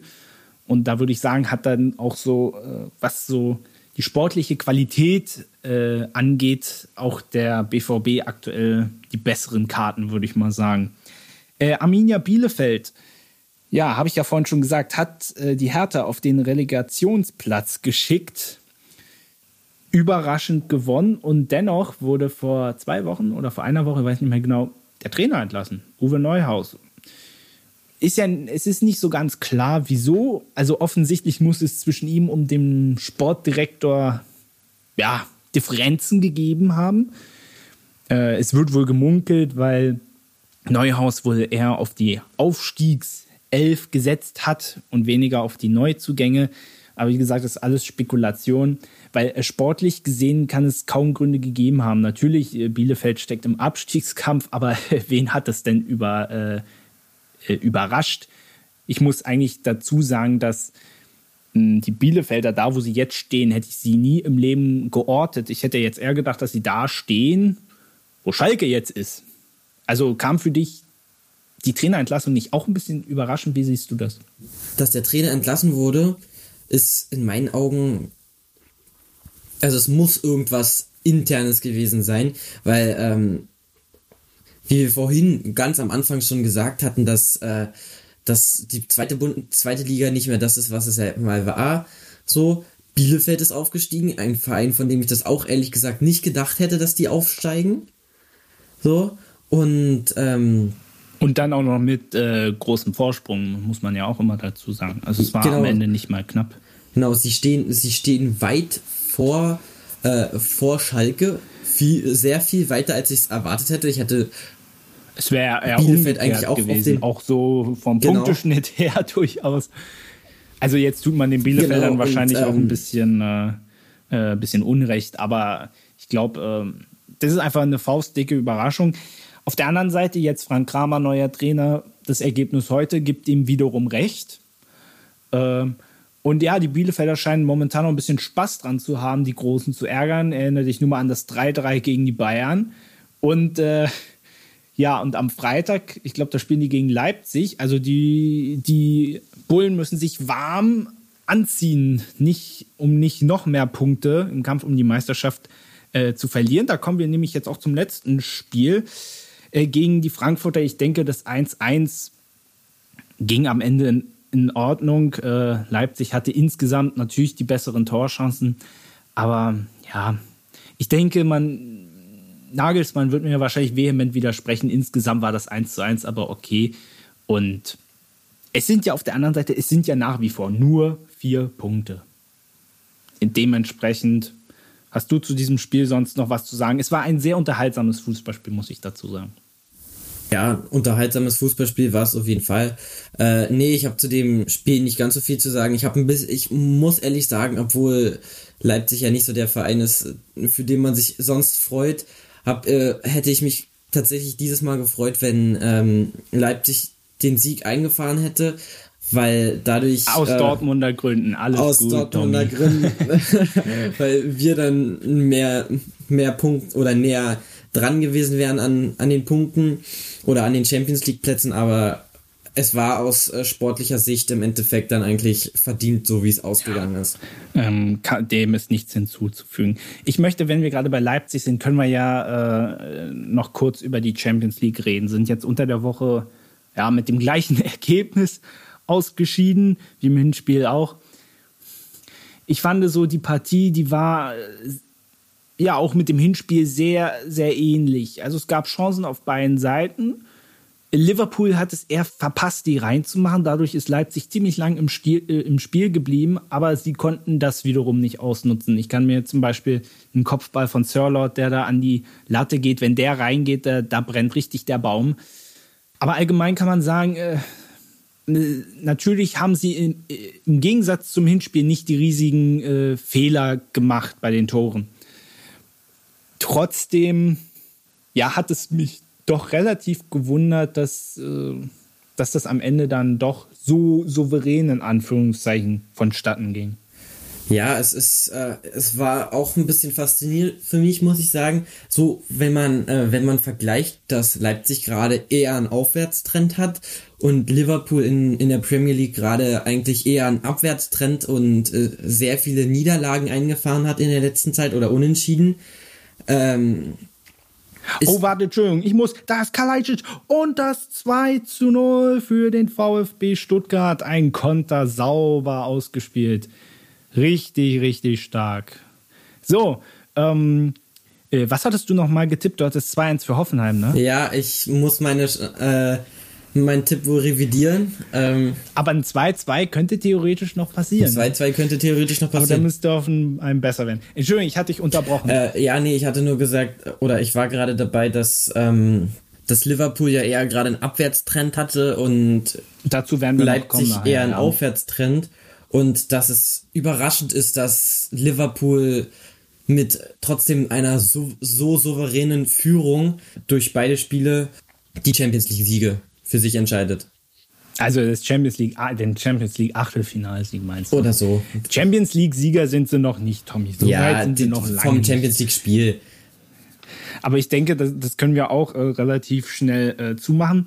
Äh, eine kleine Sache zu Eintracht Frankfurt noch äh, hatte ich ja vorhin schon gesagt, Freddy Bobic hat äh, bei der Eintracht eine unglaubliche Ära geprägt. Ähm, ja, ist unfassbar, was für eine Arbeit er da äh, geleistet hat. Aber jetzt hat er gesagt, trotz laufenden Vertrages bis 2023, glaube ich, möchte er den Verein gerne verlassen. Und äh, es bietet sich ja im Prinzip nur an, dass er zu Hertha möchte. Wobei ich mich da wundere, weil er immer gesagt hat, er möchte nicht dort arbeiten, wo seine Familie lebt. Das war ihm immer sehr, sehr wichtig. Und jetzt sagt er, er möchte dieses Projekt, äh, welches zweifellos erfolgreich war, aber welches jetzt noch in die Champions League sogar führen könnte, er möchte das verlassen und zu Hertha gehen. Also ich kann verstehen, dass er, äh, da hat er natürlich auch mehr Geld zur Verfügung. Und der Hertha braucht absolut jemand mit seiner Kompetenz, mit seiner Intelligenz. Insofern, es passt schon, aber es hat mich äh, ein bisschen verwirrt, dass er jetzt auf einmal so damit rausgerückt ist. Also ich, ich kann mir vielleicht denken, dass ähm, wenn, wenn er jetzt sich schon langsam entscheidet, in Richtung zu gehen, dass er doch vielleicht äh, dahin geht, wo seine Familie lebt und da trainieren möchte und da den Verein haben möchte, ähm, kann ich mir vielleicht vorstellen, dass er, ähm, ich weiß nicht, wie weit es hergeholt ist in meinen Augen, aber dass er vielleicht sich überlegt, bald, äh, bald ein Karriereende zu machen und deshalb schon so langsam in Richtung mehr mit seiner Familie Zeit verbringen und in Richtung, ich möchte mehr bei, den, bei der, äh, bei meiner Familie in der Nähe sein, als ähm, jetzt quasi noch dauerhaft, also weil er ist ja dann eigentlich hauptsächlich in Frankfurt die ganze Zeit, sieht seine Familie, ich weiß nicht wie oft, wahrscheinlich nicht ganz so oft und ähm, also wahrscheinlich nicht, wahrscheinlich nur zweimal die Woche oder so, wenn er die ganze Zeit in Frankfurt trainiert. Das weißt du nicht. Aber ja, keine Ahnung, das weiß man nicht. Aber das ist ja auch äh, Unsinn, äh, letztendlich nicht wichtig, darüber zu spekulieren. Nur ähm, mich wundert es, weil er immer das konsequent ausgeschlossen hat, dort zu arbeiten, wo seine Familie lebt. Äh, grundsätzlich ist es ja auch nicht verwerflich, sich äh, diesem spannenden Projekt, auch wenn das aktuell eher ein bisschen tote Hose ist, äh, sich da anzuschließen bei der Hertha. Äh, nur man darf auch nicht vergessen, er hat ja noch einen Vertrag bis 2023. Ich glaube, er hat es so, ähm, er hatte da sogar vorher das, äh, das war ein Fünfjahresvertrag, wenn ich mich nicht irre, oder irgendwas langfristiges auf jeden Fall. Und da kommen wir äh, eigentlich wieder dazu, wo wir vorhin schon drüber geredet hatten. Äh, wenn, wenn ich so einen riesigen, fetten Vertrag unterschreibe, vor allem als Verantwortlicher, da muss ich mir doch bewusst sein, den auch bis zum Schluss zu erfüllen. Jetzt ist es wohl so, dass, äh, dass er da auch ein bisschen zurückgerudert ist und gesagt hat, äh, ich möchte den äh, Vertrag erfüllen, es sei denn, äh, es kommt ein Angebot von einem Verein, der dann, ich glaube, 5 Millionen war das, bezahlt und dann gehe ich im Sommer. Ich glaube, so hatten sie sich jetzt geeinigt. Ich finde das Ganze trotzdem irgendwie merkwürdig auch, auch gegenüber den Frankfurter Fans. Äh, ich meine, du musst ja auch mal wieder so denken, nicht, dass das jetzt den sportlichen Erfolg gefährdet, wie jetzt bei den Gladbachern. Kann ja auch passieren. Und es läuft ja gerade mhm. unfassbar gut. Ja, wie gesagt, also meiner Meinung nach äh, ist das mit den Ausstiegsklauseln, also was keine gute Idee, was ich ja vorhin schon gesagt habe. Äh, er hat, was ich mitbekommen hat, hat er sogar versucht, ähm, er hat mit der Vereinsebene geredet, hat gesagt, er möchte gerne aussteigen. Also er er, äh, genau, er hat, äh, er möchte seinen Vertrag auflösen und ähm, die ja, haben, genau. haben dem nicht zugestimmt, sondern haben gesagt, nee, das machen wir hier nicht, das gibt's nicht. So in jetzt mal doof formuliert, aber und da kann ich mir wirklich vorstellen, dass, dass er ähm, der einzige Grund, wenn jemand äh, mit seinem Verein gerade schon eigentlich auf sportlicher Ebene alles super läuft und den Verein aber in Richtung zu seiner Familie wechselt, kann ich mir wirklich nur vorstellen, dass er vielleicht auf die äh, Ebene geht, dass er eventuell bald, äh, bald aufhören will. Also es könnte, kann, ich kann mich auch total täuschen, aber. Ja. Genau. Letzt, letztendlich weiß er es nur selber und wie gesagt, es steht ja auch noch nicht äh, jetzt letztendlich noch nicht fest. Ist ja auch die Frage, ob Hertha, also ja, ich meine, die haben theoretisch genug Geld, aber ob die jetzt die 5 Millionen äh, für einen neuen Manager bezahlen wollen, ist jetzt, ist jetzt auch ein bisschen die Frage. Na gut, ich würde mal vorschlagen, wir machen die Bundesliga jetzt zu und kommen zur Champions League. Wir analysieren äh, die Rückspiele, äh, zumindest die, die schon gespielt wurden. Und äh, wir beginnen mal mit Juventus gegen Porto, weil du das vorhin schon angeteasert hast. Äh, das, ich hatte in der letzten Folge, ich hatte vor dem FC Porto gewarnt. Und ich habe zu Recht gewarnt, würde ich mal behaupten.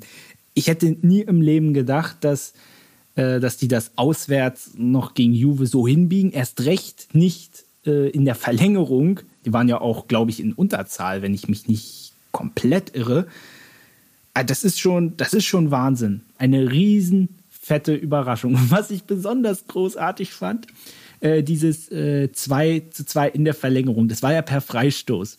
Und du kennst es doch normalerweise, dass sich bei jedem Freistoß der Spieler hinter die Mauer legt, damit man nicht unten drunter durchschießen kann. Kann ich mich früher zum Beispiel bei Xabi Alonso, als der bei Bayern gespielt hat, der hat das öfter mal gemacht. Und es hat großartig funktioniert. Und ausgerechnet jetzt, Juve hat das nicht gemacht und genau so wurde das 2 zu 2 erzielt. Ach, äh, das war schon echt kurios. Ja, was kann man zu. Erstmal Glückwunsch an den FC Porto. Ich weiß, äh, du merkst, mir fehlen die Worte. Ich weiß immer noch nicht, ich habe das Spiel immer noch nicht so ganz verarbeitet, wie sowas geht. Und wie Juve das, äh, die waren ganz klar am Drücker. Auch in der Verlängerung und dann vergeigen sie es. Und das, du hast es vorhin angesprochen, gegen einen Gegner, ich will nicht sagen unterklassig, das wäre, das wäre nicht angemessen für einen Champions League-Teilnehmer. Aber äh, dem du von der Qualität her überlegen bist, sage ich mal. Formuliere es mal so. Und das wundert mich schon sehr stark, weil, obwohl, wenn du dann auf die letzten Jahre zurückguckst, äh, letztes Jahr ist man im Achtelfinale gegen Lyon ausgeschieden, also auch eigentlich ein Gegner, wo wo man meinen könnte, na, den müsstest du schlagen. Und davor im Viertelfinale ging es gegen Ajax raus. Äh, das scheint ja irgendwie bei Juve in den letzten drei Jahren, sagen wir mal, Tradition zu haben. Wäre es vielleicht besser, wenn sie den FC Barcelona oder PSG vielleicht im Achtelfinale schon bekommen hätten? Ja, wäre vielleicht besser gewesen für die. Kann vielleicht sein, dass, ähm, dass die in diesem Spiel auch mit einer gewissen Arroganz rangegangen sind. Äh, von wegen, weil sie ich glaube, sie waren sich schon ziemlich sicher, dass sie eine etwas höher, höherklassigere Mannschaft sind. Aber ich glaube, das hat denen am Ende so ein bisschen das Genick gebrochen. Kann das Genick gebrochen, genau. Das kann man eigentlich äh, nur so sagen. Und vor allem, wenn, wenn man sich mal anschaut, normalerweise Juventus ja großer Name und da denkst du ja, der, äh, die müssten ja auch mal die Champions League äh, gewinnen. Weißt du, wann das zuletzt der Fall war? 1995, 96. Ich kann mich nur noch daran erinnern, dass sie vor ein paar Jahren, als das Champions League-Finale in Berlin war, da war ja Juve, glaube ich, im Endspiel gegen Barcelona, was sie dann, glaube ich, 3-1 oder so verloren haben. Aber ansonsten, Juve ist eigentlich immer eine große Nummer. Aber so richtig äh, ins Endspiel kommen sie eigentlich nie das, das hat mich ehrlich gesagt ziemlich verwundert, weil man ja immer so dieses Gefühl hat, Juventus, oh, großer Verein. Aber oft sind es dann immer die anderen. Hm. Ja, also ähm, ich muss auch sagen, ich war, was ich damals, damals war ich echt überrascht, dass, äh, dass Ronaldo ja zu Juve gewechselt ist. Hm. Also das hat mich sehr überrascht. Da, da gibt es ja übrigens wieder Gerüchte, dass er wieder zurückwechselt. Ich weiß nicht, inwiefern da etwas dran ist. Es würde mich nicht Aber wundern, weil, äh, weil ich auch, auch so ein bisschen das Gefühl habe, dass Ronaldo auch, ich will jetzt nicht so, wenn ich das so fies sage, wenn ich jetzt Erfolgsgeilheit sagen würde, wäre das vielleicht ein bisschen fies gesagt. Aber ich glaube, er bleibt nicht gerne bei einem Verein, der, äh, der lange eine Negativserie hat. So. Ja, vor allem der nicht die, der vor allem äh, nicht die Champions ja, League gewinnt. Und vor allem, wenn du dir jetzt mal anschaust, ist es ja nicht nur so, dass du in der Königsklasse jetzt in den, nächsten, in den letzten Jahren nicht weit gekommen bist, sondern in diesem Jahr äh, ist es sehr wahrscheinlich, dass du nicht mehr mehr italienischer Meister wirst. Also gerade auch äh, dieser, dieser Titel in der Liga, äh, die Serie, die Juve da innehat, die ist ja länger als die vom FC Bayern. Das muss man ja auch immer bedenken. Und diese Serie wird ja in dieser Spielzeit sehr wahrscheinlich auch reißen. Von daher, naja, was will man machen, wenn man dann keine Titel mehr gewinnt? Ich finde das ehrlich gesagt äh, sehr schade. Wir haben beim letzten Mal auch ein bisschen schon drüber geredet, äh, die Rolle von Andrea Pirlo. Ich glaube auch, dass der das über die Saison hinaus äh, nicht überleben wird, bin ich mir ziemlich sicher. Über Leipzig haben wir vorhin schon ein bisschen gesprochen. Trotzdem natürlich als Ex-Dortmunder muss ich natürlich auch ein bisschen zu Jürgen Klopp befragen. Ist ja keine, ist doch logisch. Äh, jetzt in der Champions League weitergekommen, aber ansonsten in der Liga, oh, es sieht echt düster aus. Ich hatte Dominik äh, letzte Woche mit der furchtbaren Statistik, wann sie zuletzt vier Heimspiele am Stück verloren haben. Ihr werdet euch daran erinnern, geschockt. Aus den vier Heimspielen sind jetzt mittlerweile sechs geworden und das gab es noch nie. Und man muss auch dazu sagen, darunter waren auch Spiele gegen Burnley, gegen Brighton. Also das waren nicht alles die Top-Gegner. Warum tut sich Liverpool so schwer? Na klar, viele Verletzte, eigentlich komplette Innenverteidigung fehlt, unter anderem Virgil van Dijk. Aber ist es vielleicht auch so jetzt einfach, ich glaube, seit drei Jahren ist er da, man hat die Champions League, man hat die Premier League gewonnen. Also er hat im Prinzip hat er alles erreicht. Und man hat ja auch bei Dortmund hinten raus gesehen, ich glaube, die letzte Saison, da war Dortmund äh, zur Rückrunde, waren sie auf dem letzten Platz, wenn ich mich nicht irre. Ist es vielleicht so einfach diesen Vollgas-Fußball, den Kloppo immer spielen lässt? Ist das irgendwann so, gerade für die Premier League, die noch sehr viel mehr Spieler hat als die Bundesliga? und einen zusätzlichen Pokalwettbewerb auch noch. Ist das vielleicht dann einfach so, wo man, wo auch die Spieler müde werden, sowohl im Kopf und dann hast du ja auch noch so viele Verletzte. Wie siehst du das? Ja, also ähm, Klopp hat, hat den Fußball ja in Dortmund genauso angewandt. Ich, äh, ich schwärme immer noch von dem Fußball, weil hier in, in Dortmund, als, als er den Fußball gespielt hat, es, es hat über weite Strecken ja super funktioniert. Also äh, zwei, äh, zweimal die Dings gewonnen, die, die Liga gewonnen. Äh, ich glaube, ich weiß nicht, ein oder zweimal DFB-Pokal. Es war, es war genialer Fußball, aber in, in Liverpool, also in, in der Premier League, hat man ja öfter mal die, die englischen Wochen, wo, wo man dann einfach drei Spiele naja, und nicht zu vergessen dann über Weihnachten, äh, Boxing Day, über Neujahr, das geht ja nahtlos weiter. Mhm. Ist ja nicht so wie in der Bundesliga, gut, die jetzt diese Saison eigentlich auch keine Winterpause hatte. Aber in England ist das dann ja noch äh, sehr, äh, sehr viel äh, schlimmer. Hast du äh, womöglich auch die Sorge, dass er da sein Denkmal, was er ja im Prinzip jetzt durch die letzten Jahre dort aufgebaut hat, dass er das jetzt dadurch ein bisschen zerstört? Oder meinst du, dass die das so sehen, ach man, ja, passiert, äh, Mund abputzen und weiter geht's? Naja, also ich äh, finde, das hätte ich mir damals bei Dortmund auch gewünscht, äh, man hätte dieses Mund abputzen und weiter, weitermachen einfach machen sollen. Also ich finde es schade, dass er gegangen ist. Er hat, hat sich aber verdient. Er hat, wie man in Liverpool sieht, er hat sich das super aufgebaut wieder in Liverpool. Hat er, hat er auch super verdient. Meinen größten Respekt hat er. Und ich finde, äh, Liverpool sollte sich da jetzt nichts draus machen. Sie sollten einfach Mund abputzen und weiter, weitermachen. Also, das, jeder, jeder Verein hat mal einen Abwärtstrend. Also es ist, glaube ich, da es ist, glaube ich, auch aktuell so, die Champions League ist eigentlich der einzige Weg, äh, wie du wie du die Königsklasse im nächsten Jahr wieder erreichen kannst. Weil über die Liga hast du jetzt beispielsweise schon acht Punkte Rückstand. Äh, gut, der Vorteil ist, äh, die spielen morgen auswärts gegen Wolverhampton, dann auswärts gegen Arsenal. Das heißt, die nächsten Spiele sind keine Heimspiele. das ist schon mal, äh, schon mal ein Vorteil. Äh, und das heißt, vielleicht meinst du, man sollte vielleicht mehr, noch mehr Fokus auf die Champions League legen, die zu gewinnen, weil dann bist du im nächsten Jahr dabei, weil über die Liga wird es jetzt verdammt schwer. Ja, also ich würde, ich würde auch den Fokus auf die Champions League legen. Da habe ich äh, da sehe ich das so ein bisschen gleich mit Dortmund, weil Dortmund sollte, äh, da Dortmund hat natürlich noch ein bisschen besser die Chance, jetzt die Champions League über die Liga zu erreichen. Aber auch da bin ich der Meinung, die sollten ihren Fokus jetzt erstmal auf die Champions League legen Wobei ich ehrlich gesagt bei Dortmund glaube, für mich zählt Dortmund in der Champions League äh, in keinem Fall zu den Favoriten, muss ich auch klar dazu zu sagen. Den, zu den Favoriten zählen die zurzeit nicht. Nee, ich, ich, würde es oder auch nicht, nicht zurzeit nicht, zurzeit nicht, nicht, nicht zurzeit nicht, sondern generell gerade nicht oder generell nicht. Aber ähm, trotzdem bin ich der Meinung, wenn, wenn sie sich zusammenreißen, können, könnten, könnten sie es schaffen, genauso, also Dortmund, sowohl Dortmund als auch Liverpool, und ich glaube, Liverpool sollte sich, äh, sollte sich wirklich auf die Champions League konzentrieren. Ja. Äh, wir kommen nochmal äh, schnell zu Paris Saint-Germain gegen den FC Barcelona.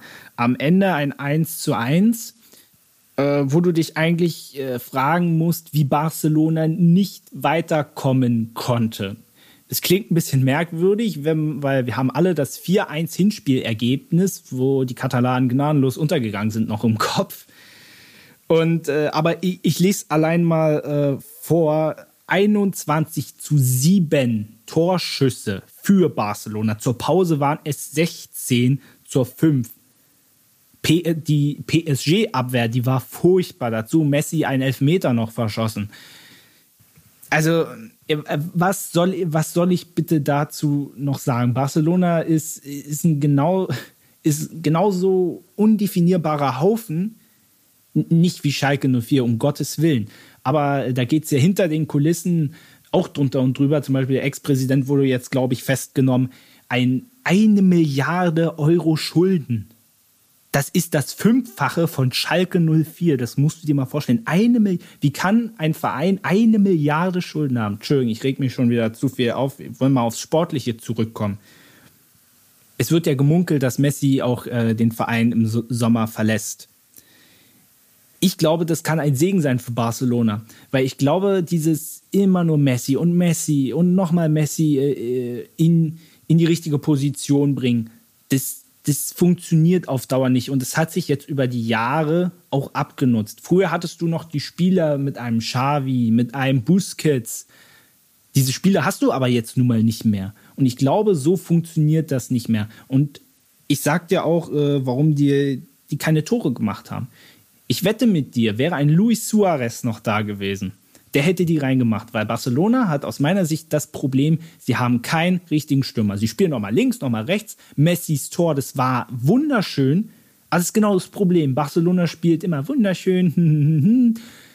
Also es gibt, es gibt keinen Knipser. Allein Usman Dembele, ich glaube, der hat in der ersten Hälfte hat der vier Hochkaräter äh, daneben gemacht. Äh, wo du dir so dachtest, unfassbar, Barcelona hätte die, die Überraschung schaffen müssen. Es klingt komplett bescheuert eigentlich, aber es ist so. Schön, jetzt habe ich sehr viel geredet und du hast sehr viel genickt. Jetzt darfst du richtig austeilen. Ja, also ich kann dir sagen, man hat es zu der Zeit gesehen, wo, wo Barcelona Neymar hatte, wo Barcelona Suarez hatte, wo, wo die wo sie Messi, alle drei im Team. Es hat super Puyol, funktioniert. Carlos ja. Puyol, eine Iniesta, Maschine. Es hat alles super funktioniert, ja. Also Iniesta, ich weiß nicht, ich glaube Iniesta war da nicht mehr dabei, als äh, die drei da waren. Aber Bei Iniesta habe ich zum Beispiel schon vollkommen vergessen, aber ja, ja natürlich es hat aber super funktioniert mit diesen Spielern. Er, Messi hatte dann immer Spieler, mit denen er super zusammenspielen konnte. Aber ähm, jetzt mittlerweile, jetzt ist es eigentlich nur noch Griezmann, mit der, dem er einigermaßen gut zusammenspielen kann.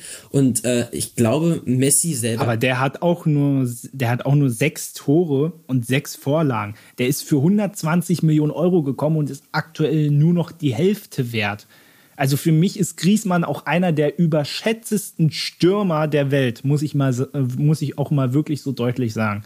Ja, da stimme ich dir auch vollkommen zu. Also ich finde Griesmann selber ein Top-Spieler, also für mich ohne Frage, aber er ist trotzdem für mich auch ein bisschen zu überschätzt worden. Und man sieht, man sieht es aktuell bei Barcelona. Der ist. Und Strafraumstürmer ist er ja auch nicht. Ist ja auch eher so einer wie Timo Werner, der so eher so eine hängende Spitze also Stoßstürmer ist der auch nicht. Ja, und das Problem ist, was ich ja mitbekommen habe, ähm, Messi ist ja eigentlich mehr auf der linken Seite und ähm, hat aktuell gefühlt wirklich nur nur Griezmann, mit dem er super zusammenspielt, aber die spielen auch gar nicht so weit in der Nähe von den Positionen her, dass man sagen kann, die, die arbeiten super zusammen und tauschen sich da immer super aus, ja. sondern Messi muss eigentlich mehr mit Dembele zusammenarbeiten und man hat ja super gesehen, dass dass das nicht funktioniert, weil Dembele hat, ähm, also als ich die Zusammenfassung mir angeguckt habe, da hätte ich ausrasten können, was, was der für Chancen liegen gelassen hat, teilweise. Äh, es war unfassbar. Man muss natürlich auch dazu sagen, äh, Kaylor Navas, überragend, was der für Dinger rausgeholt hat, auch vollkommen zu Recht am Ende Man of the Match geworden. Ja, aber ich, also war schon Für mich war das, war das, es hätte die gleiche Sensation werden so, müssen. Es hätte es müssen, wie beim letzten ja. Mal das 6 zu 1. Was, was da also sehr die Chancen waren war. da. Was da sehr überraschend war. Und was ja auch äh, äh, aber auch wieder so ins Bild passte auch dieser Elfmeter, den Longley äh, da verursacht, auch wieder unheimlich dämlich sowas. Also es passt momentan äh, gar nichts bei Barca. Um es mal abzuschließen, äh, Messi und äh, es ist das erste Mal, dass ein Viertelfinale ohne Messi und Ronaldo stattfindet seit 2004, 2005. Ist das vielleicht auch jetzt so das Zeichen, dass eine neue Ära anbricht mit Mbappé, mit Haaland, also mit so ganz jungen Leuten und dass sich die, ich will jetzt nicht sagen die Alten, aber du weißt, wie ich es meine, dass deren Zeit jetzt so auf dem Niveau doch vielleicht langsam vorbei ist. Ja, ich kann, also was, was, man kann, man kann davon sprechen, dass, dass die Zeit langsam vorbei ist, weil, ey, die, ich glaube, wenn ich es richtig gesehen habe, Ronaldo ist jetzt 37 und äh, Messi, Messi ist auch fast so alt. Es ist schon Mitte 30 auch, glaube ich. Ja, es ist so langsam die Zeit, dass ähm, die, es ist so die Zeit, wo die Spieler langsam in die Rente gehen. So, äh, und also nicht, ich, ich, ich schaue den gern noch öfter. Ja, Wie gesagt, es sind begnadete Fußballer, das ist ja keine Frage. Aber ist halt, es spricht ja schon für sich, dass jetzt beide es nicht mit ihren Clubs in die nächste Runde geschafft Genau so ist es. Dominik, äh, Stuttgart-Hoffenheim, das Spiel ist gleich vorbei, steht immer noch 2-0 und die TSG, die hatten einige Möglichkeiten und wir müssen jetzt auch mal auf die Zielgerade einbiegen. Und wir haben ja noch das Thema, Joachim Löw hat seinen Rücktritt nach dieser EM im Sommer verkündet also erstmal denke ich, äh, ich war, glaube ich, einer der ersten, der immer gesagt hat, die Zeit von Jogi Löw, die ist vorbei und so weiter. Aber ich muss sagen, als die Nachricht kam, es hat mich doch ein bisschen, ich will nicht sagen traurig gemacht, aber äh, es hat mich doch daran erinnert, was Jogi Löw trotzdem Großartiges für die Nationalmannschaft getan hat. Das ist ja unbestritten. Ich meine, 2006 als Co-Trainer, Dritter bei der Heim-WM, 2008 Vize-Europameister, 2010 Dritter bei der WM, 2012 Halbfinale, 2014 Weltmeister, 2016 auch nochmal Halbfinale. Und dann 2018, ja gut, das hat natürlich äh, mächtig ins Kontor geschlagen. Trotzdem, äh, finde ich, muss man an dieser Stelle auch mal sagen, hat Joachim Löw den deutschen Fußball, finde ich, bereichert.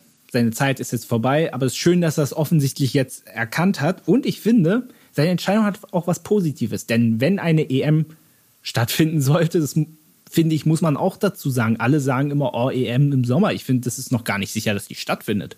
Auf jeden Fall auch nicht so wie jetzt in sämtlichen äh, Ländern äh, in Europa verteilt.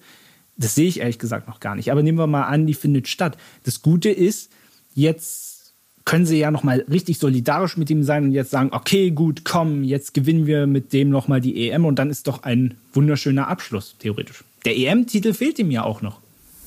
Ja, also äh, da stimme ich dir vollkommen recht. Jetzt, jetzt, wo er den Rücktritt. Ich war auch ein bisschen traurig, wenn, wenn wir mal seine Statistiken angucken. Ich glaube, er hat 63 Prozent aller Spiele, die er gemacht hat oder die er geleitet hat, hat er auch gewonnen. Ja, und äh, mehr als die Hälfte davon oder es waren auf jeden Fall noch mehr Unentschieden, als es Niederlagen waren. Und da muss, muss ich sagen, das ist eine Statistik, die spricht eigentlich schon für sich, dass er, dass er den Fußball bereichert hat, also den deutschen Fußball. Äh, ja, es war für mich, für mich war es auch eine bisschen traurige Nachricht, als ich gesehen habe, dass er gehen wird. Aber es war für mich auch so ein bisschen nach der letzten WM war das für mich schon so bisschen klar, dass es passieren wird. Also ich habe mich nicht gewundert, sondern es war für mich eigentlich in meinen Augen schon klar, dass es passieren wird, weil es doch überhaupt nicht lief. Aber hm, aber das ist jetzt wirklich so gekommen. Es ist also jetzt zu dem Zeitpunkt war ja trotzdem ein bisschen überraschend. Jetzt ist natürlich die Frage, wer wird sein Nachfolger? Da gibt es ja sämtliche Gerüchte. Und ich möchte es mal relativ schnell mit dir durchgehen, die Kandidaten. Also, zum einen wäre natürlich Hansi Flick, äh, was ich als äh, Bayern-Fan äh, nicht cool finde. Aber auf jeden Fall, äh, ich meine, die Erfolge sprechen für sich. Äh, arbeitete als Sportdirektor beim DFB, ist ja auch Co äh, als Co-Trainer Weltmeister geworden. Man hatte aber so den Eindruck, so in den letzten Tagen, als er gefragt wurde, er hat es, er hat nicht klar gesagt, nee, definitiv nicht. Aber ich hatte so den Eindruck, Äh, das ist äh, relativ unwahrscheinlich, dass das zustande kommt. Wie siehst du das? Obwohl ich finde, sportlich ist er wahrscheinlich mit die Beste. Ja, in meinen Augen ist er definitiv sportlich gesehen und von der, von der Erfahrung her ist in meinen Augen er oder Klopp die beste Lösung und Klopp hat ja schon von Anfang an gesagt, nein, ich habe meinen Vertrag, den werde ich zu Ende führen. So, da muss ich sagen, ist in meinen Augen dann wohl Flick die beste kann man ihm ja. auch verstehen. Kann, ist Flick ja. die beste Lösung. Obwohl ich mir an sich ja, und äh, das ist natürlich genau witzig, denn ich hätte mir nämlich umgekehrt lieber Klopp gewünscht, ganz einfach deshalb, weil ich ihn dann für die restlichen Kandidaten einfach am besten halte und äh, er auch einfach so ein Typ ist, äh, der, sagen wir mal, so die deutschen Fans, so dieses Feuer der Nationalmannschaft wieder entfachen kann. Weißt du, so als Typ, wie er ist, weil das ist ja so ein bisschen eingeschlafen und ist ja eher so, äh, keiner will mal die Nationalmannschaft sehen und er könnte das. Aber man kann auch verstehen, dass er dann sagt, nee, möchte nicht. Markus Sorg, das wäre eine interne Lösung, Co-Trainer, wobei ich aber sagen muss, hat er das Zeug, Nationaltrainer zu werden? Ich finde ehrlich gesagt nicht. Er hatte auch kaum bisher äh, ja, er war auch bisher kaum Chefcoach. Mal paar Monate beim SC Freiburg, zweimal, glaube ich. Aber das wäre auch wieder die interne Lösung. Ich weiß nicht, ob das so gut ist. Ja, also ich muss dir sagen, von, von ihm habe ich so viel nicht gehört, dass ich das. Ja, okay, das, nein, du, du brauchst gar nicht weiterreden. Das sagt eigentlich dann ja, alles aus. Dass, äh, dass ich also, dazu irgendwas sagen könnte. Ja. Deswegen. Äh, Stefan, hm, Stefan Kunz wäre auch eine interne Lösung, U21-Nationaltrainer, hat gute Verbindung zum DFB und ja, ist auch in der Mannschaft sehr beliebt. Finde ich, wäre eigentlich eine, uh, das wäre noch eine gute Lösung, wobei ich dazu sagen muss, äh, ich weiß auch nicht, ob er so das Zeug dazu hat, jetzt so äh, gleich Nationaltrainer zu werden. Also ich finde, das Amt wäre ihm zu groß noch. Ja, ich kann mir vorstellen, dass äh, ich weiß nicht, ich bezweifle, dass er schon eine etwas größere Mannschaft ge geleitet hat. Also von den Vereinen, sagen wir jetzt mal ein Verein wie äh, Dortmund, Bayern, sowas ähnliches. Jetzt nicht die Vereine direkt, sondern so ähnliche Vereine bezweifle ich ein bisschen, dass er die geleitet hat. Und die ich finde, das muss man gar nicht unbedingt, aber ich glaube einfach, ähm, ich glaube, das würde ihm jetzt auch nicht äh, gut tun, weil die Erwartungshaltung ist ja jetzt auch extrem. Ich glaube, da muss einer her, der auch mehr Fell hat. Einer dafür wäre, finde ich, Ralf Rangnick, obwohl da jetzt äh, in den letzten Tagen die Nachricht aufkam, dass er wohl äh, ja eher bei Schalke im Gespräch ist, was man natürlich verstehen kann. Da war er sogar schon. Das heißt, und er ist ja auch einer, der gerne aufräumt. Deswegen finde ich, wäre er für den DFB auch sehr passend, weil er auch eine relativ unbequeme Meinung hat und er ist sozusagen kein Ja-Sager. Und ich glaube, das braucht man beim DFB und das sehe ich zum Beispiel Problem bei Markus Sorg und bei Stefan Kunz. Ich sage jetzt nicht, dass sie zu einem Ja und Amen sagen, aber die kommen halt, ne, ist wieder eine interne Lösung und wenn da zum Beispiel ein Ralf Rangnick, der nimmt unter Umständen auch mal keine Rücksicht auf andere Meinungen. Ich weiß nicht, ob das vielleicht auch ganz gut wäre. Es hat, glaube ich, jetzt sogar, habe ich gelesen, haben Schalke-Fans eine Petition unterschrieben, dass er zu Schalke kommen soll. Ich würde äh, dazu sagen, jetzt, wo ich das so gelesen habe, würde er besser zu Schalke passen als zur Nationalmannschaft.